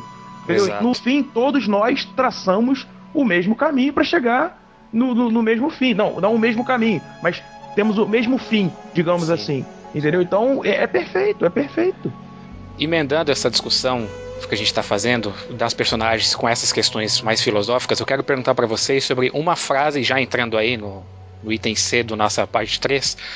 Eu quero fazer pe- perguntar para vocês a respeito de um momento específico do diálogo. É justamente essa cena em que tá a criatura e o criador, né, o Roy e o. Dr. Tyrell, em que eles se questionam sobre a questão da vida, a- que a vida é curta e tal. E o doutor fala para ele algo mais ou menos assim, de que é, ele é como se fosse uma luz, mas a luz que muito brilha, ela se apaga antes, ela se apaga mais cedo. Exatamente. The light that burns twice as bright burns half as long. And you have burned so very, very brightly, Roy. Com a metade do tempo. Se extingue com a metade do Exatamente. O- Como que a gente consegue trazer isso para a existência humana? Como vocês avaliam isso, pensando na vida de vocês mesmo, porque é isso que o filme faz com a gente. Citando o Lobão. Melhor viver 10 anos a mil do que mil anos a Ah, 10. isso que eu ia falar. É, é por aí. E aí eu lhe pergunto, na verdade pergunto a todos que estão na mesa. Será que no final o, o Roy, ele, ele tava tão errado assim? É Será que ele realmente era essa figura que se você se deixar só comprar pelo filme de ação, o vilão mesmo? Entendeu? Justamente Foi, foi por isso que eu hoje fiquei nessa. nesse impasse aí, nesse dilema, velho. De realmente ter essa visão de, cara, eu não consigo ver ele como vilão, desculpa. Eu consigo ver ele atrás, uma pessoa como, até como agente, digamos assim. Que ele tava só buscando algo em que ele, que ele acreditava. Não, assim, claro que as atitudes dele ou as ações que ele teve podem ter sido as mais corretas, digamos assim. Mas ele só estava buscando algo em que ele acreditava. Ele estava indo atrás de algo que, que era importante para ele, entendeu? Ele vê coisas que os humanos não veem. Ele dá valor a coisas que os humanos não dão mais valor. Ele só queria poder viver um pouco mais disso, entendeu? Ele só queria ter um pouco mais dessa vivência, entendeu? Mas isso é muito injusto, Coruja, porque era exatamente isso que o Rambo queria também. Só que o Rambo teve quatro filmes e ele só tinha quatro anos de vida. Pilar, pilar os planos dele com a pegasse década, né? Opa, um replicante, um replicante fudeu, fudeu. Essa cena, cara, ela demanda aí umas boas horas de análise. A, a cena em questão que ele encontra o criador ou o deus dele. Uhum. Olhem, por exemplo, onde o cara tá. O Tyrell, Sim, ele tá deitado sim. numa cama que parece uma cama papal. A ideia Sim. de papa, cara, é a ideia de pai, de criador. As luzes fazendo associação com o calor, seja o calor divino ou o calor infernal, enfim.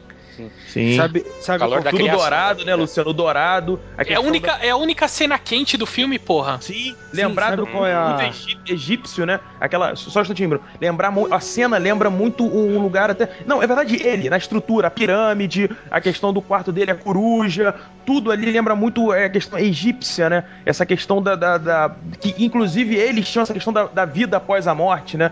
De se preparar pra pra essa vida. Então, cara, todas essas conexões que você brilhantemente tá levantando, cara, é exatamente isso.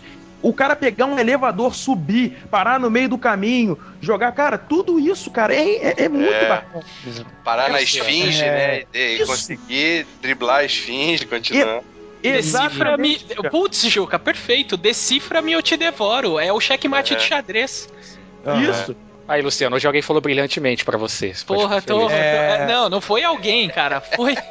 Foi o convidado, porra. Mas, assim, é, é só uma coisa sobre esse discurso, sobre esse, esse diálogo, né, que ele teve com, com o criador dele, que ele chama até de pai, uma hora, né, ele fala pai, por, por que isso? É, eu, eu não sou uma pessoa, assim, muito religiosa, entendeu? Digamos assim, Graças a Deus. não vamos tocar nesse... não, não é querendo tocar nesse assunto, mas aquele momento ali, vendo o filme o- pro cast, eu vi aquela a cena do que se passa, né, com Jesus, quando ele conversa com o pai dele, pai, por que que você me por que, tipo, é, por que, que você me abandona? Por que, que você me abandona? Por que, que você tá me deixando aqui? Vou Verdade. passar por isso tudo, vou sofrer e vou morrer.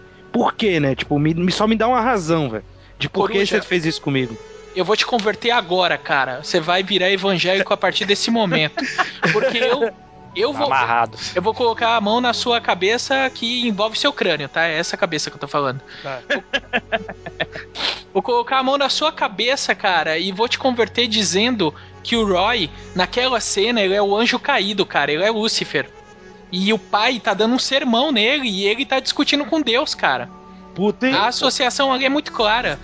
E eu vou além. Tem um aspecto que o Juca pegou no começo do filme, que inclusive é, eu suspeito que tá envolvido até com a frase que ele usou, que é a seguinte: um dos principais elementos que se manifestam durante toda a construção do enredo são os olhos. E o único cara que tem visivelmente a visão distorcida é Deus Ó, rapaz. que está representada Olha, nas lentes, entendeu? A ideia de consciência divina, ela tá totalmente distorcida da realidade lá embaixo, que não é a Verdade. cena quente que ele vive. Caramba, e, e, Luciano, bom você ter levantado isso, porque o Roy, no final, antes de ir pro combate com o, o Deckard, ele faz um furo na mão, né? Como se estivesse sendo crucificado, né? Então, Filho, caramba, essa. Bruno, É são isso? os, o, o- quando ele mata Deus como? Furando os olhos. O Sim. Leon tenta matar o nosso protagonista, o nosso replicante, também furando os olhos como ele- quando ele toma aquele balaço na cabeça.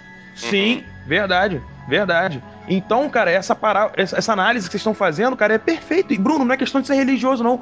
O filme, ele tem é, essa, essa levada, ele tem essa. Ele faz essa análise e ele deixa Sim, essa sim. simbologia muito presente, cara. Então você ter percebido isso não é questão de você ser religioso ou não. É questão de que o filme realmente faz isso com você. Exatamente. Ah, É mas ia ser engraçado ver o Coruja de terno falando. As coisas, Dom certas Coruja fazendo assim, o- certas coisas meio que aquela assim, você você pode perceber assim, às vezes, é, às vezes não, com certeza nessas horas, assim, o roteirista e o diretor, eles quiseram te passar isso. Eles querem que você sinta isso e que você perceba esse tipo de coisa, né? No, naquela Sim. cena, aquele. Claro. aquele. Você tem esse sentimento assim de. Porra, é, é exatamente naquela hora que eu não consigo mais ver ele como vilão, sacou? Naquela hora que ele tá indo atrás do criador, naquele momento ali, pra mim, ele já. Já tem uma outra. É um outro lance, entendeu? Ele já não, já não é mais um vilão ali no E filme. vou, vou um pouco mais além, Luciano. Essa cena ser uma das poucas cenas, ou talvez a única. Não, acho que uma das poucas. Da cena quente do filme, quente mesmo, é porque a gente tá falando de vida ali. O restante do filme é morto, cara. Entendeu? A cidade é morta, as pessoas estão ali já entraram num processo de. Sabe, de abandono tão grande. E, é- cara, é perfeito isso que você falou. É exatamente isso que a, a cena é quente por conta disso. A gente tá tratando de uma discussão de vida ali. A vida é o calor, é, é essa coisa de- de- exatamente da temperatura. Perfeito, cara. Só a É, a luz gente- no Olimpo, né? Onde o Criador está. Sim. É, boa. E acho que a gente pode ver, concordo contigo, Luciano, que falou que era o anjo caído. Foi você, né, Luciano, que falou que, que Sim, o Roy era o anjo isso. caído. Sim, sim. Mas é, eu também é, interpretava muito o Roy como a, a figura do homem, né? Que tá o tempo inteiro ali buscando a sua, a sua questão e que faz muita merda no caminho, né? A gente pode falar da Santa Inquisição, a gente pode falar da Cruzada, a gente Sim. pode falar de Israel e Palestina até hoje, naquela babaquice. Sim. Quem Deus tem o pau maior, qual Deus tem o pau maior. Se bem que, se bem É, que um deles com- corta a ponta, né?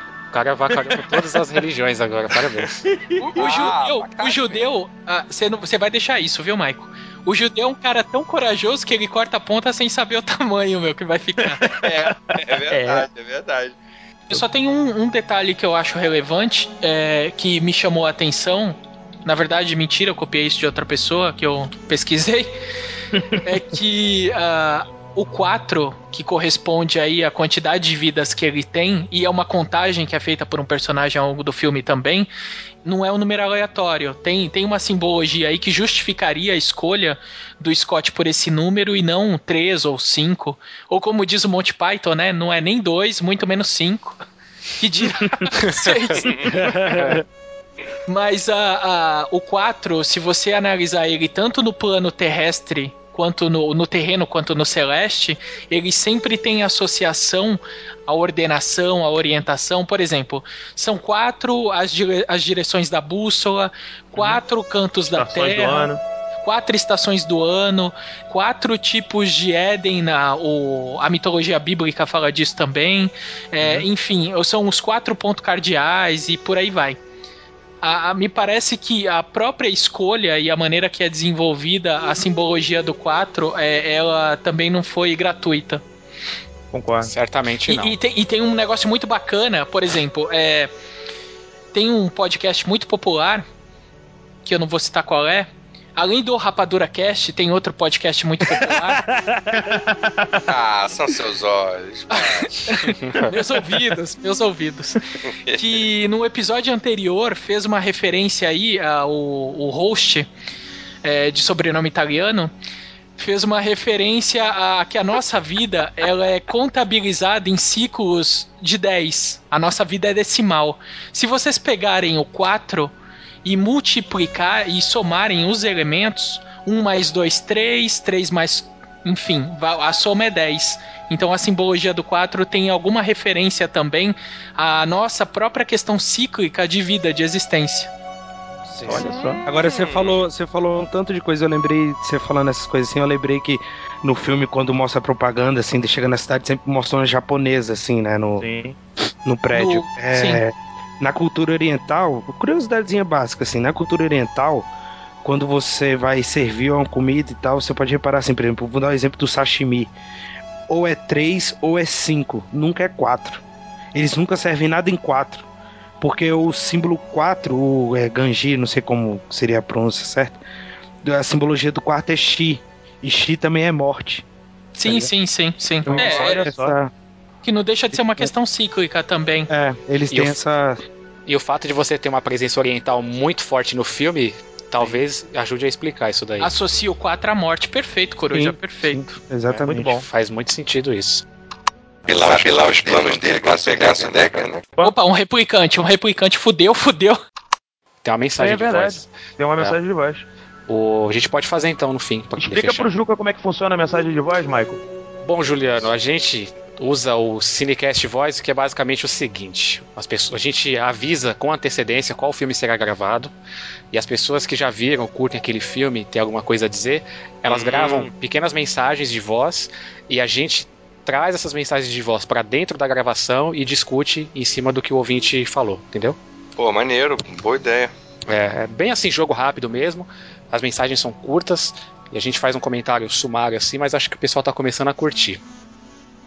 Bom, então vou pedir para vocês aí, se todo mundo já baixou, Uhum. básico, né? A Uhum. gente, todo mundo escuta e aí depois cada um faz um comentário breve a respeito do que o ouvinte disse, alguma consideração, Mas puxado por você, né? puxado por mim. É, eu, assim como na, na introdução do cast, que eu apresento e, e puxo vocês, eu vou fazer a mesma coisa aqui, tá bom? Beleza. Beleza. Eu ouvi aqui então, vamos lá. Deixa eu dar um play aqui. Eu vou mutar vocês aqui rapidinho então. Beleza.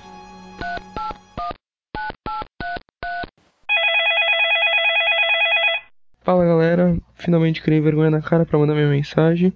E pra começar, eu queria parabenizar vocês pelos episódios que vocês têm lançado e dizer que é sempre bom encontrar, enfim, pessoas que queiram discutir mais aprofundadamente o cinema.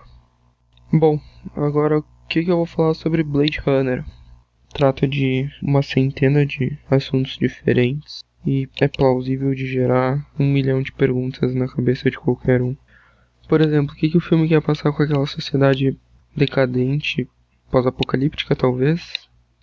Onde fica a ética quando tu cria um ser que tu dá a capacidade de pensar, tu dá a capacidade de emular emoções ou vivenciar emoções verdadeiras, mas tu não dá a ele uma carga de um passado para que ele possa lidar com as situações do cotidiano. E a pergunta que para mim no filme é a chave é algo como a nossa alma. Ela é mais pertinente, mais importante que a pseudo-alma ou alma, enfim, dos androides. Acho que realmente dá para pensar por um bom tempo sobre todos esse, esses assuntos que estão englobados no, no roteiro de Blade Runner. Para finalizar, então, não posso perder a piada e dizer que eu gostaria e tô na torcida para que esse comentário não se perca no tempo como lágrimas na chuva. Valeu e até a próxima. Essa foi a mensagem que a gente recebeu no nosso Cinecast Voz. Ela veio do nosso ouvinte assíduo Matheus Porto. Ele é de Florianópolis e tem 20 anos. Ah, ele não é caixeiro viajante, não? Não, não ele, pediu pra- ele- pediu inclusive para dizer especificamente ao Luciano que ele não é caixeiro viajante. Piada. E ele não é recém-nascido. Ótimo. Tá certo? Bom, eu gostaria de começar é, falando de algo específico, um ponto apenas do que o, o Matheus falou. Quando ele fala a discussão sobre a questão do valor da alma, né, dos androides, dos replicantes e a alma humana, eu acho que a gente até já passeou bastante sobre isso aqui, mas é de fato, talvez seja a discussão mais crucial do filme. E acho que o momento dramático mais profundo disso é justamente naquele instante em que os dois se encontram, né, a criatura e o criador.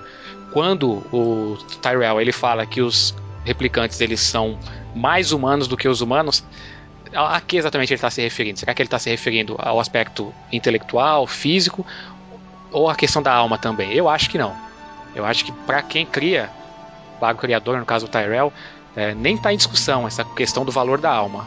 Ele vê os replicantes no seu valor prático, ex- exclusivamente. Só que, como eles são mais humanos do que os humanos, ou tão humanos quanto os humanos, quando você criar alguém à imagem e semelhança, ele não é só carne, ele não é só intelecto, mas ele é também sentimento e alma. Então essa, esse ponto não previsto pelo criador, talvez é que tenha gerado toda a, a dramaticidade daquele momento que a gente vê os dois discutindo. O que, que você pode dizer a respeito, Juca? Ah, eu, eu acho que essa coisa de de repente ser mais humano que os humanos me passa uma coisa de que ele, como ele é uma criança, ele tá completamente deslumbrado e ávido ainda pela vida e que ele sabe que tem pouco tempo. Eu acho que isso deveria ser uma característica extremamente humana que a gente perde muito fácil, né? A gente tem uma a gente tem uma um, um descaso pela brevidade da vida, né? A gente esquece muito rápido que a gente não é imortal. A gente, a gente leva vidas de imortal. A gente não se preocupa tanto com a nossa saúde, a gente não se preocupa tanto com o respeito com as outras pessoas, a gente não se preocupa tanto com o respeito da nossa casa, que é o planeta Terra. A gente, a gente perde muito, o res, muito rápido o respeito e o deslumbre pela vida, coisa que ele tá ali latente. Eu acho que isso é uma uma característica me, me passa isso. Então, quando ele fala que ele é mais humano que os humanos. É, faz sentido.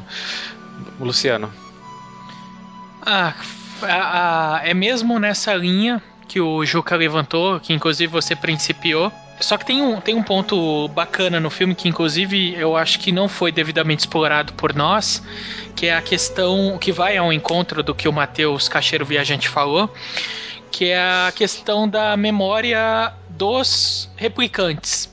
Ou seja, já que a alma é um negócio tão intangível, não se vê, não se toca, o que, que constitui a, a, a essência da pessoa se não a sua história, representada nas suas memórias? Só que no próprio filme, ah, os replicantes, os clones, enfim, os androides, eles têm as próprias memórias injetadas. E nesse sentido, os próprios pensamentos, as ideias, os sentimentos, eles são por consequência também pré-concebidos, ou seja, eles foram injetados antes que aquele ser vivesse. Então, a- a- talvez aí a- o sentido de alma proposto ou a distinção de valor, o que, que vale mais ou o que, que não vale mais, é a própria vivência. E aí o Juca tá totalmente correto, porque quando você limita a vivência de uma pessoa num período tão curto, as experiências, seja em durabilidade ou intensidade que essa pessoa vai travar, elas também tendem a proporcionalmente ser limitadas. E no caso do suposto vilão, é- eu acho que além da tal ingenuidade que o Juca falou, há também uma corrida contra o tempo. Porque há a consciência da necessidade desses sentimentos, desses pensamentos e tudo que agrega a alma, e inclusive há a certeza da finitude, da morte. É. E aí, só complementando rapidinho o que você falou, a coisa da alma fica muito interessante no filme porque volta para aquela coisa do respeito à vida, né? Será que a vida dele vale mais do que a nossa? Será que pode matar à vontade? Não pode? E lembra a coisa, você me lembrou agora, falando da alma, a questão do da justificativa dos nossos colonizadores queridos e amados que vieram aqui no Brasil e mataram quase todos os índios, dizendo que índio não tem alma, né? Então tá tranquilo, pode matar à vontade. Sim, o, o- naquela. E é, juntando este teu exemplo é, extremamente perspicaz, a ideia de valor de alma, é, a gente. Eu, eu tomo total partido em dizer que uma vida intensa ela vale muito mais do que uma vida prolongada. Então a, a ideia, por exemplo, no que diz respeito a colocar num- um- numa balança e pesar qual alma vale mais, pelo menos daquelas figuras que estão representadas no filme, no meu caso, uma, uma alma buscada, brigada, é, conquistada ou não, ela tem muito mais valor do que uma alma simplesmente vivida da maneira mais, na conotação mais monótona que você pode imaginar. Sim. É, boa. E lembrando também, rapidinho de novo, mais um país. Juro que é o último. Mas, tranquilo, mas é. Sinta-se É. à vontade. Agora você falando, me lembrou do, do filme O Último Samurai com, com Tom Cruise e aquele cara, que não sei se é japonês ou se é chinês, mas que fez o Saito na origem, que é o, é o samurai dono da, da aldeia lá, que, tava, que tem aquela obsessão estúpida no filme, é, mas muito característica da gente, que eu acho uma ótima analogia, de procurar a flor mais perfeita. Ou de procurar a flor perfeita, né? E aí no final que ele tá morrendo, ele olha e se fala, são todas perfeitas. E aí é uma coisa legal de, de trazer para esse filme de. é, acho que uma das intenções do, do, do Ridley Scott é sacudir a gente e mostrar. é, ficar nesse questionamento de ver, mas qual vida que vale mais ou vale menos? A do replicante, a do Decker que é replicante, mas a do humano, né? Não, é tudo vida, né? É tudo perfeito. Então. Ou, ou a nossa, Juca. Não, pois é, eu, eu, eu acho que todas, eu acho que todas são assim, eu acho que a intenção que ele quer passar, a mim me passa essa onda de pessoal, vamos questionar o valor que a gente dá para a vida do próximo, né? No filme isso fica claro que pode matar porque é replicante, né? Mas é, eu acho que fala muito das guerras que a gente vive hoje em dia, que pode matar porque tem petróleo, porque é terrorista, pode matar porque é palestino, pode, já pôde matar porque era judeu, já pôde matar porque era índio. Mas não, são todos perfeitos, são todos formas de vida dignas de, do mesmo respeito e admiração, né? Sim, Concordo. E você, Bruno Costa, o que, que você tem a dizer sobre o comentário do Matheus? Cara, eu vou te dizer que o que o Luciano e o Juliano já colocaram, bicho, é exatamente o que eu penso. Exatamente isso. Seu Só replicante. a- Só tem, só tem que bater palma pros dois caras, porque os caras falaram tudo que eu tava pensando. É exatamente isso. Você, Coruja. Cara, eu vou. Realmente eu não tenho. Não, vai, não tem mais muito o que falar, né, velho? Os caras. Arrebentaram. deixaram- É, eles- Você vai, vai ficar falando aqui, vai ficar até repetitivo, né, velho? Coruja, então me diga, quais são Oi. as memórias que você tem da sua mãe? Da minha mãe? Peraí, você tá armado? Como assim, velho? Não entendi, agora eu não peguei.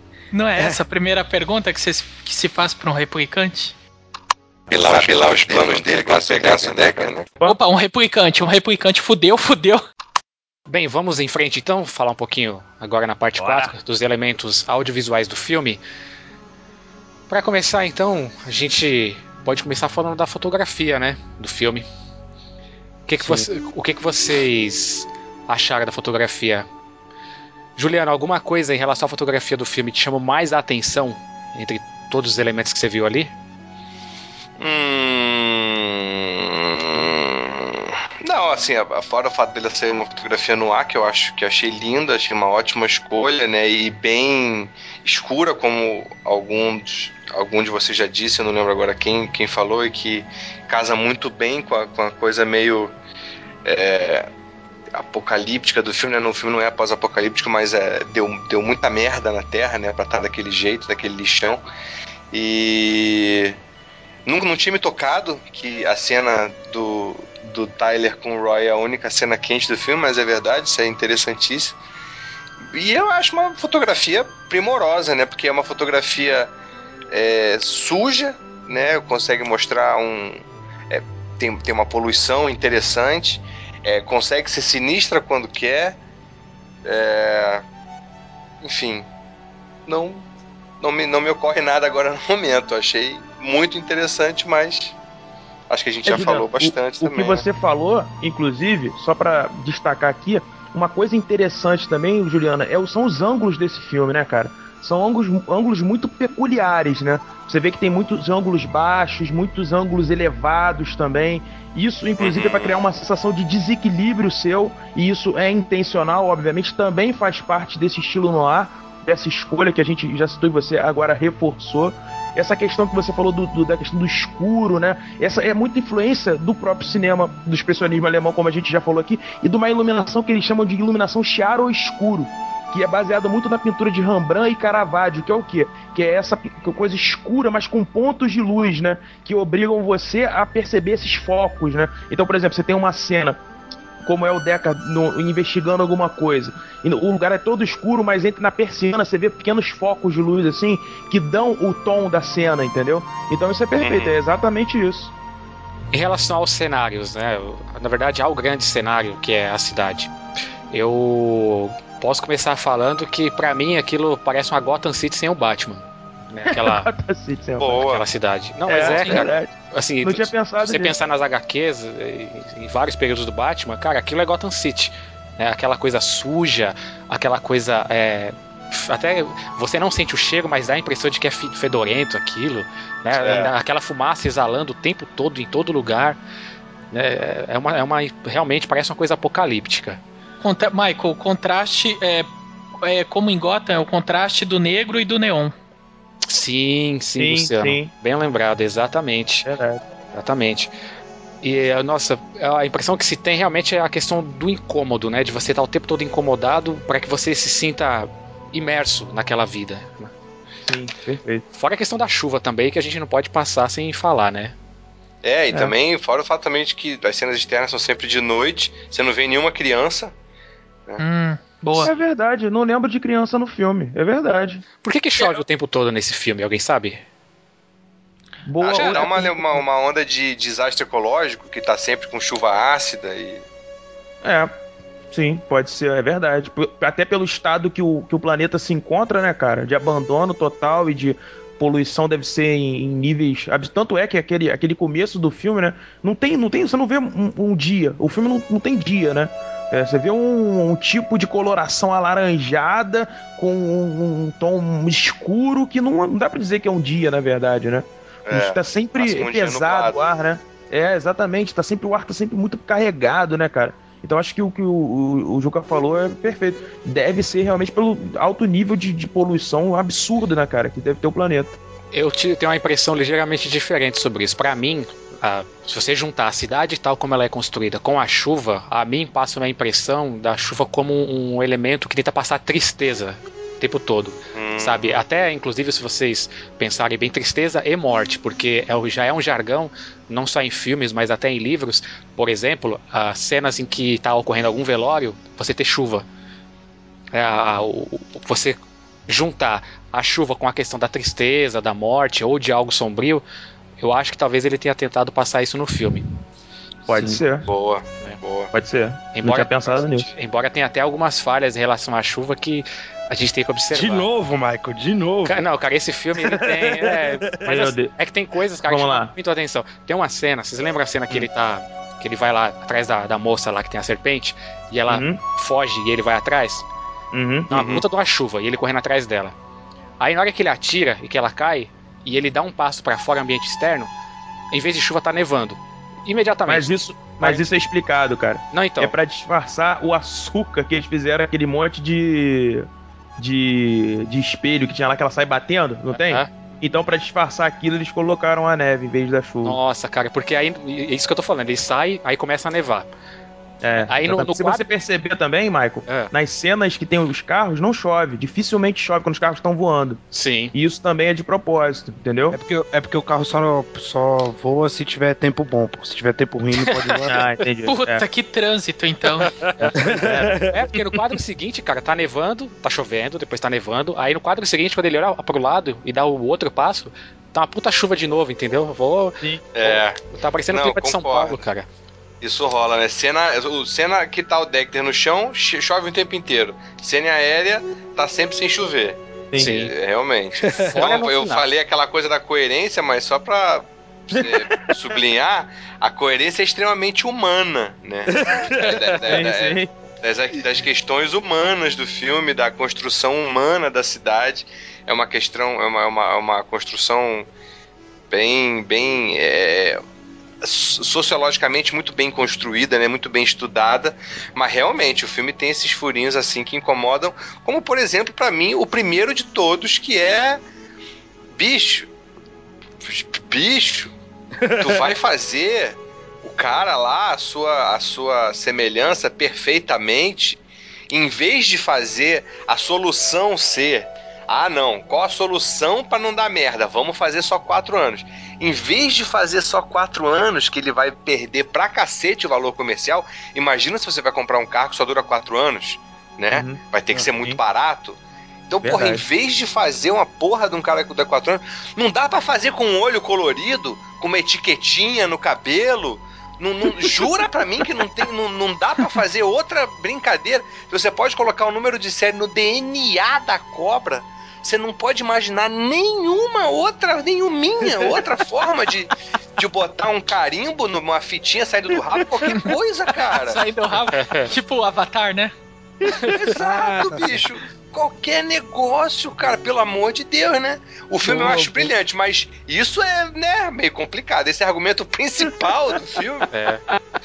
Que eles se tornam instáveis, É né? verdade. Coloca um botão de desligar, porra. Pronto, acabou.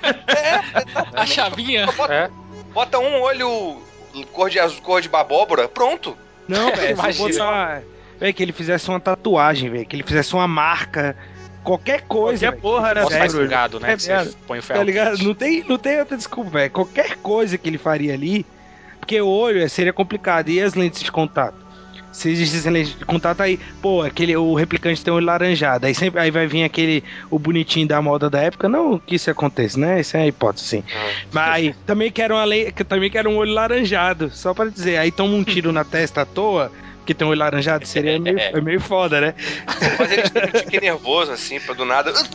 E dá um, dá um treque e dá um tapa na testa, sei lá, pô.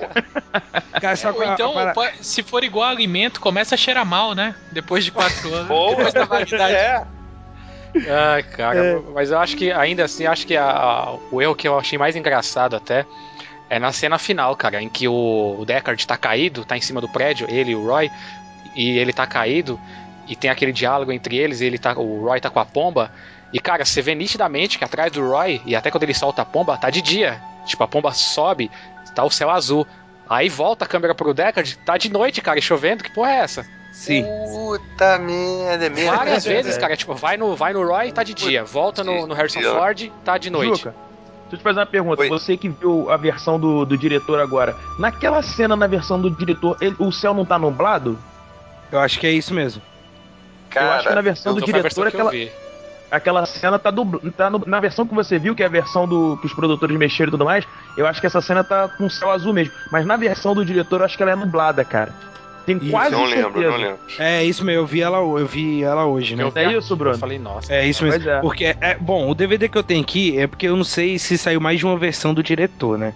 O DVD que eu, que eu ganhei aqui, que eu até inclusive abri ele hoje, velho, só pra assistir esse filme. É a versão definitiva do diretor. Inclusive, antes do filme tem até um o Ridley Scott falando, entendeu? Sim. Que essa é a versão que ele cuidou, ele ficou em cima de mixagem de som, de tudo. Ele que ficou responsável e ficou. É, como é que fala? É.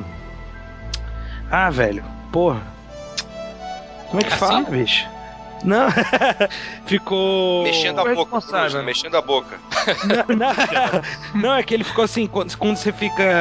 É. Caralho, quando Achamos você fica. replicante do episódio aí, eu já. Puta, não, é sério, é sério. Mata, mata esse filho da puta. Quando você começa. Quando você vai. Quando você tá em cima de algum trabalho, você vai tipo auditar o trabalho, coisa. Tipo, tá ligado? Tartaruga? E... Não, tartaruga. tartaruga é outro, jabuti.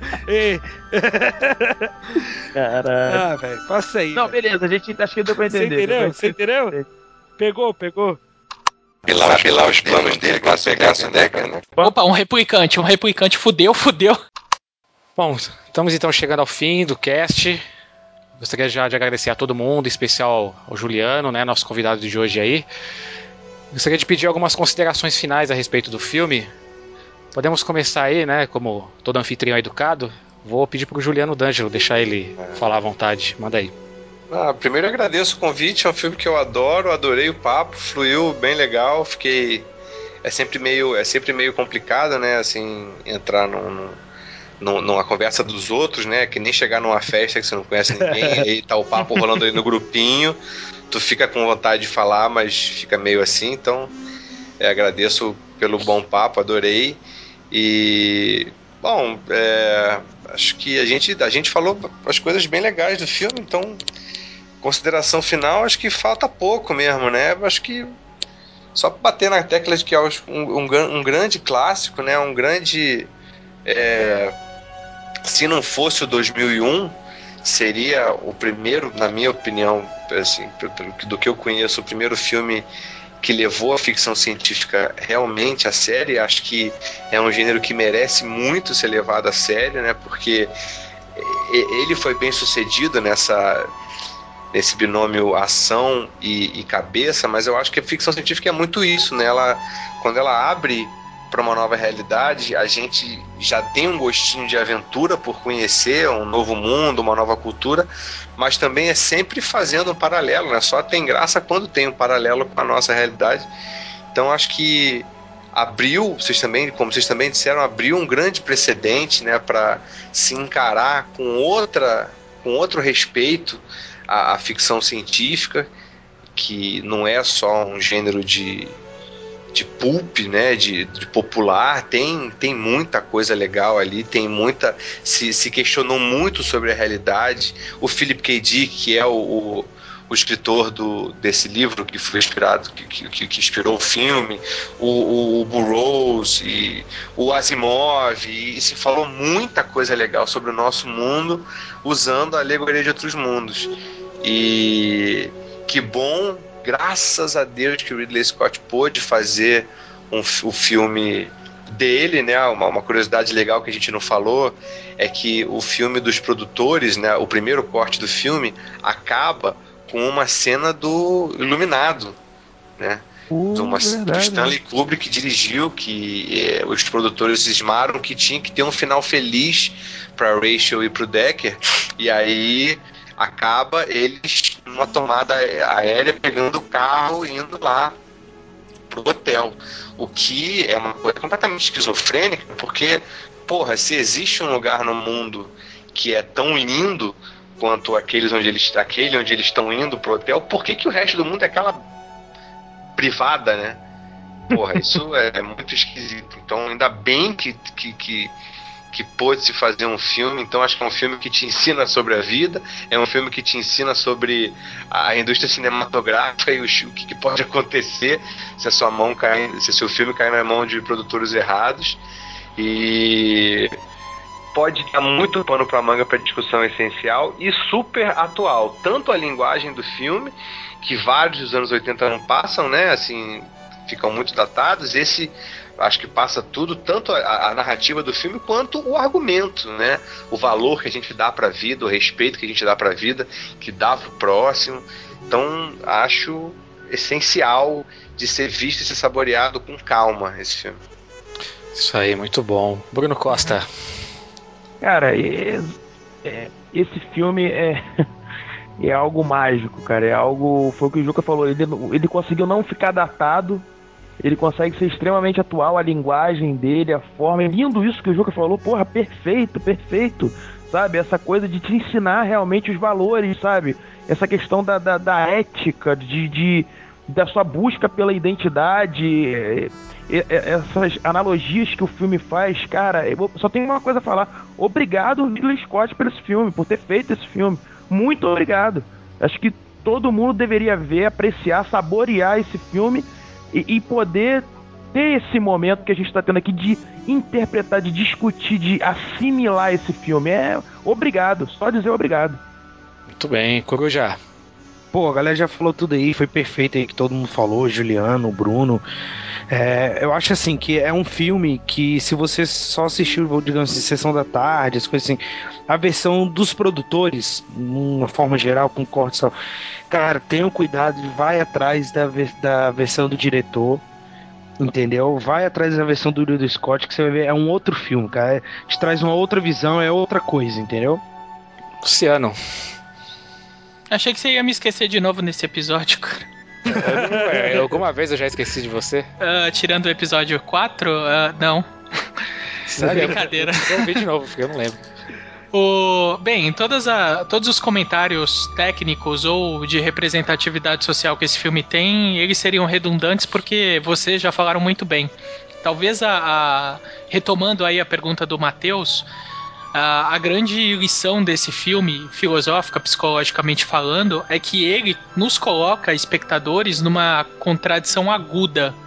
Porque uh, o, o, que, que o filme mostra? Ele, o, o, filme mostra que, tal qual a realidade, a gente está muito próximo de criar a vida.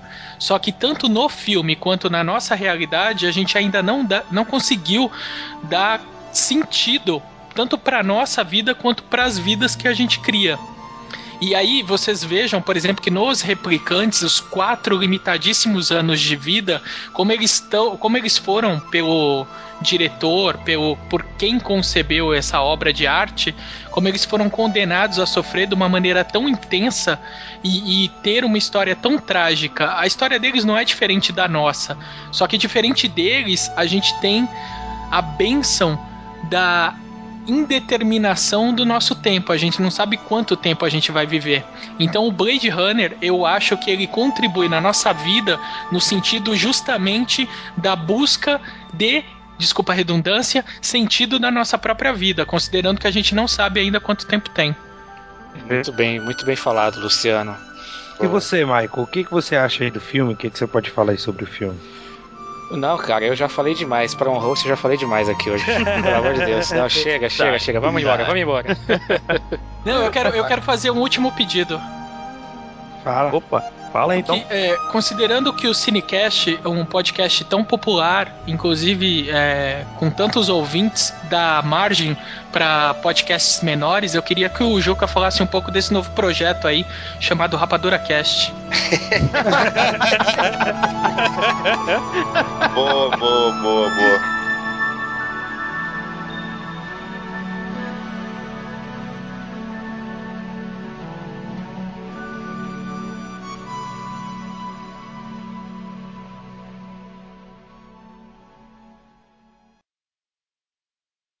Caraca, puta que pariu. O que, que eu vou falar? Fala assim, eu sou o Juliano Dante do Rapadura Cast. Pronto, tá bom. Porra, já é, vai ser a frase mais importante de todos os cinecasts, cara. É, é verdade. eu não sei se eu fico feliz por vocês ou se eu fico triste.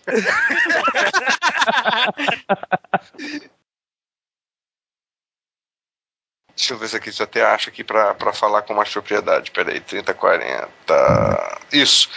Mas então, voltando. A edição. Boa sorte, edição. É... Você não viu nada, bicho. Um abraço, O louco, É. meu. Eu já fiz o Bruno Costa cantar no palco do Faustão, cara. Então, é, é fácil. Que barato. Michael, aquela derrubada básica e traz de volta o Coruja, Antes disso. Eu sou seu pai. E aí, melhorou? Opa, agora Oh, sim, hein? perfeito, perfeito. Voltou Tá, ao o normal. Luciano aqui pra mim que não tá aparecendo. Ele tá aparecendo pra vocês? Não, ainda não. Também não, ainda não. Ah, então ele era o replicante, tá vendo? Ah, olha aí, olha aí, olha aí. Ó, achamos. Eu sabia que o Luciano era meio esquisito, eu já desconfiava Eu faz também, eu tempo. também. Eu desconfiava dele. Estranho dele. Fala alguma coisa, Luciano. Tentando voltar das cinzas. O que, que você achou a forma como a personagem foi construída, Juliano? Você curtiu? Peraí que tá passando um aviãozão aqui. Esse, esse, é... Suja muito o meu áudio esse avião? Suja um pouco. É, porque aqui é foda. é, eu moro perto, relativamente perto do aeroporto nacional, então toda hora passa aí. Eu perguntei pra saber se eu paro ou não, porque vai acontecer algumas vezes ainda durante o nosso papo. Então, Não, vou, te, Mas vou te convidar de pronto, cara, a gravar conosco o episódio O Aviador. Do eu, eu vou poupar vocês de fazer trilha toda hora. Essa dinâmica é muito interessante, de fato, como você disse, e eu te digo que ela é aplicada aqui também. Ah, nós somos ativos quando a gente conversa sobre os filmes que nós gostamos e na edição a gente vira passivo, porque o Michael só boi no nosso rabo, cara. Boi no nosso rabo, cara. Boi no nosso rabo. Boi no nosso rabo. Ooh, do that again. É tipo isso. Isso é verdade, complicado, né? Isso, isso- eu- isso é horrível, assim, você tá ouvindo o podcast, o podcast que você gravou e tu fala, puta, agora que eu vou mandar aquela maravilhosa e pum, cortou. Você fala, não acredito!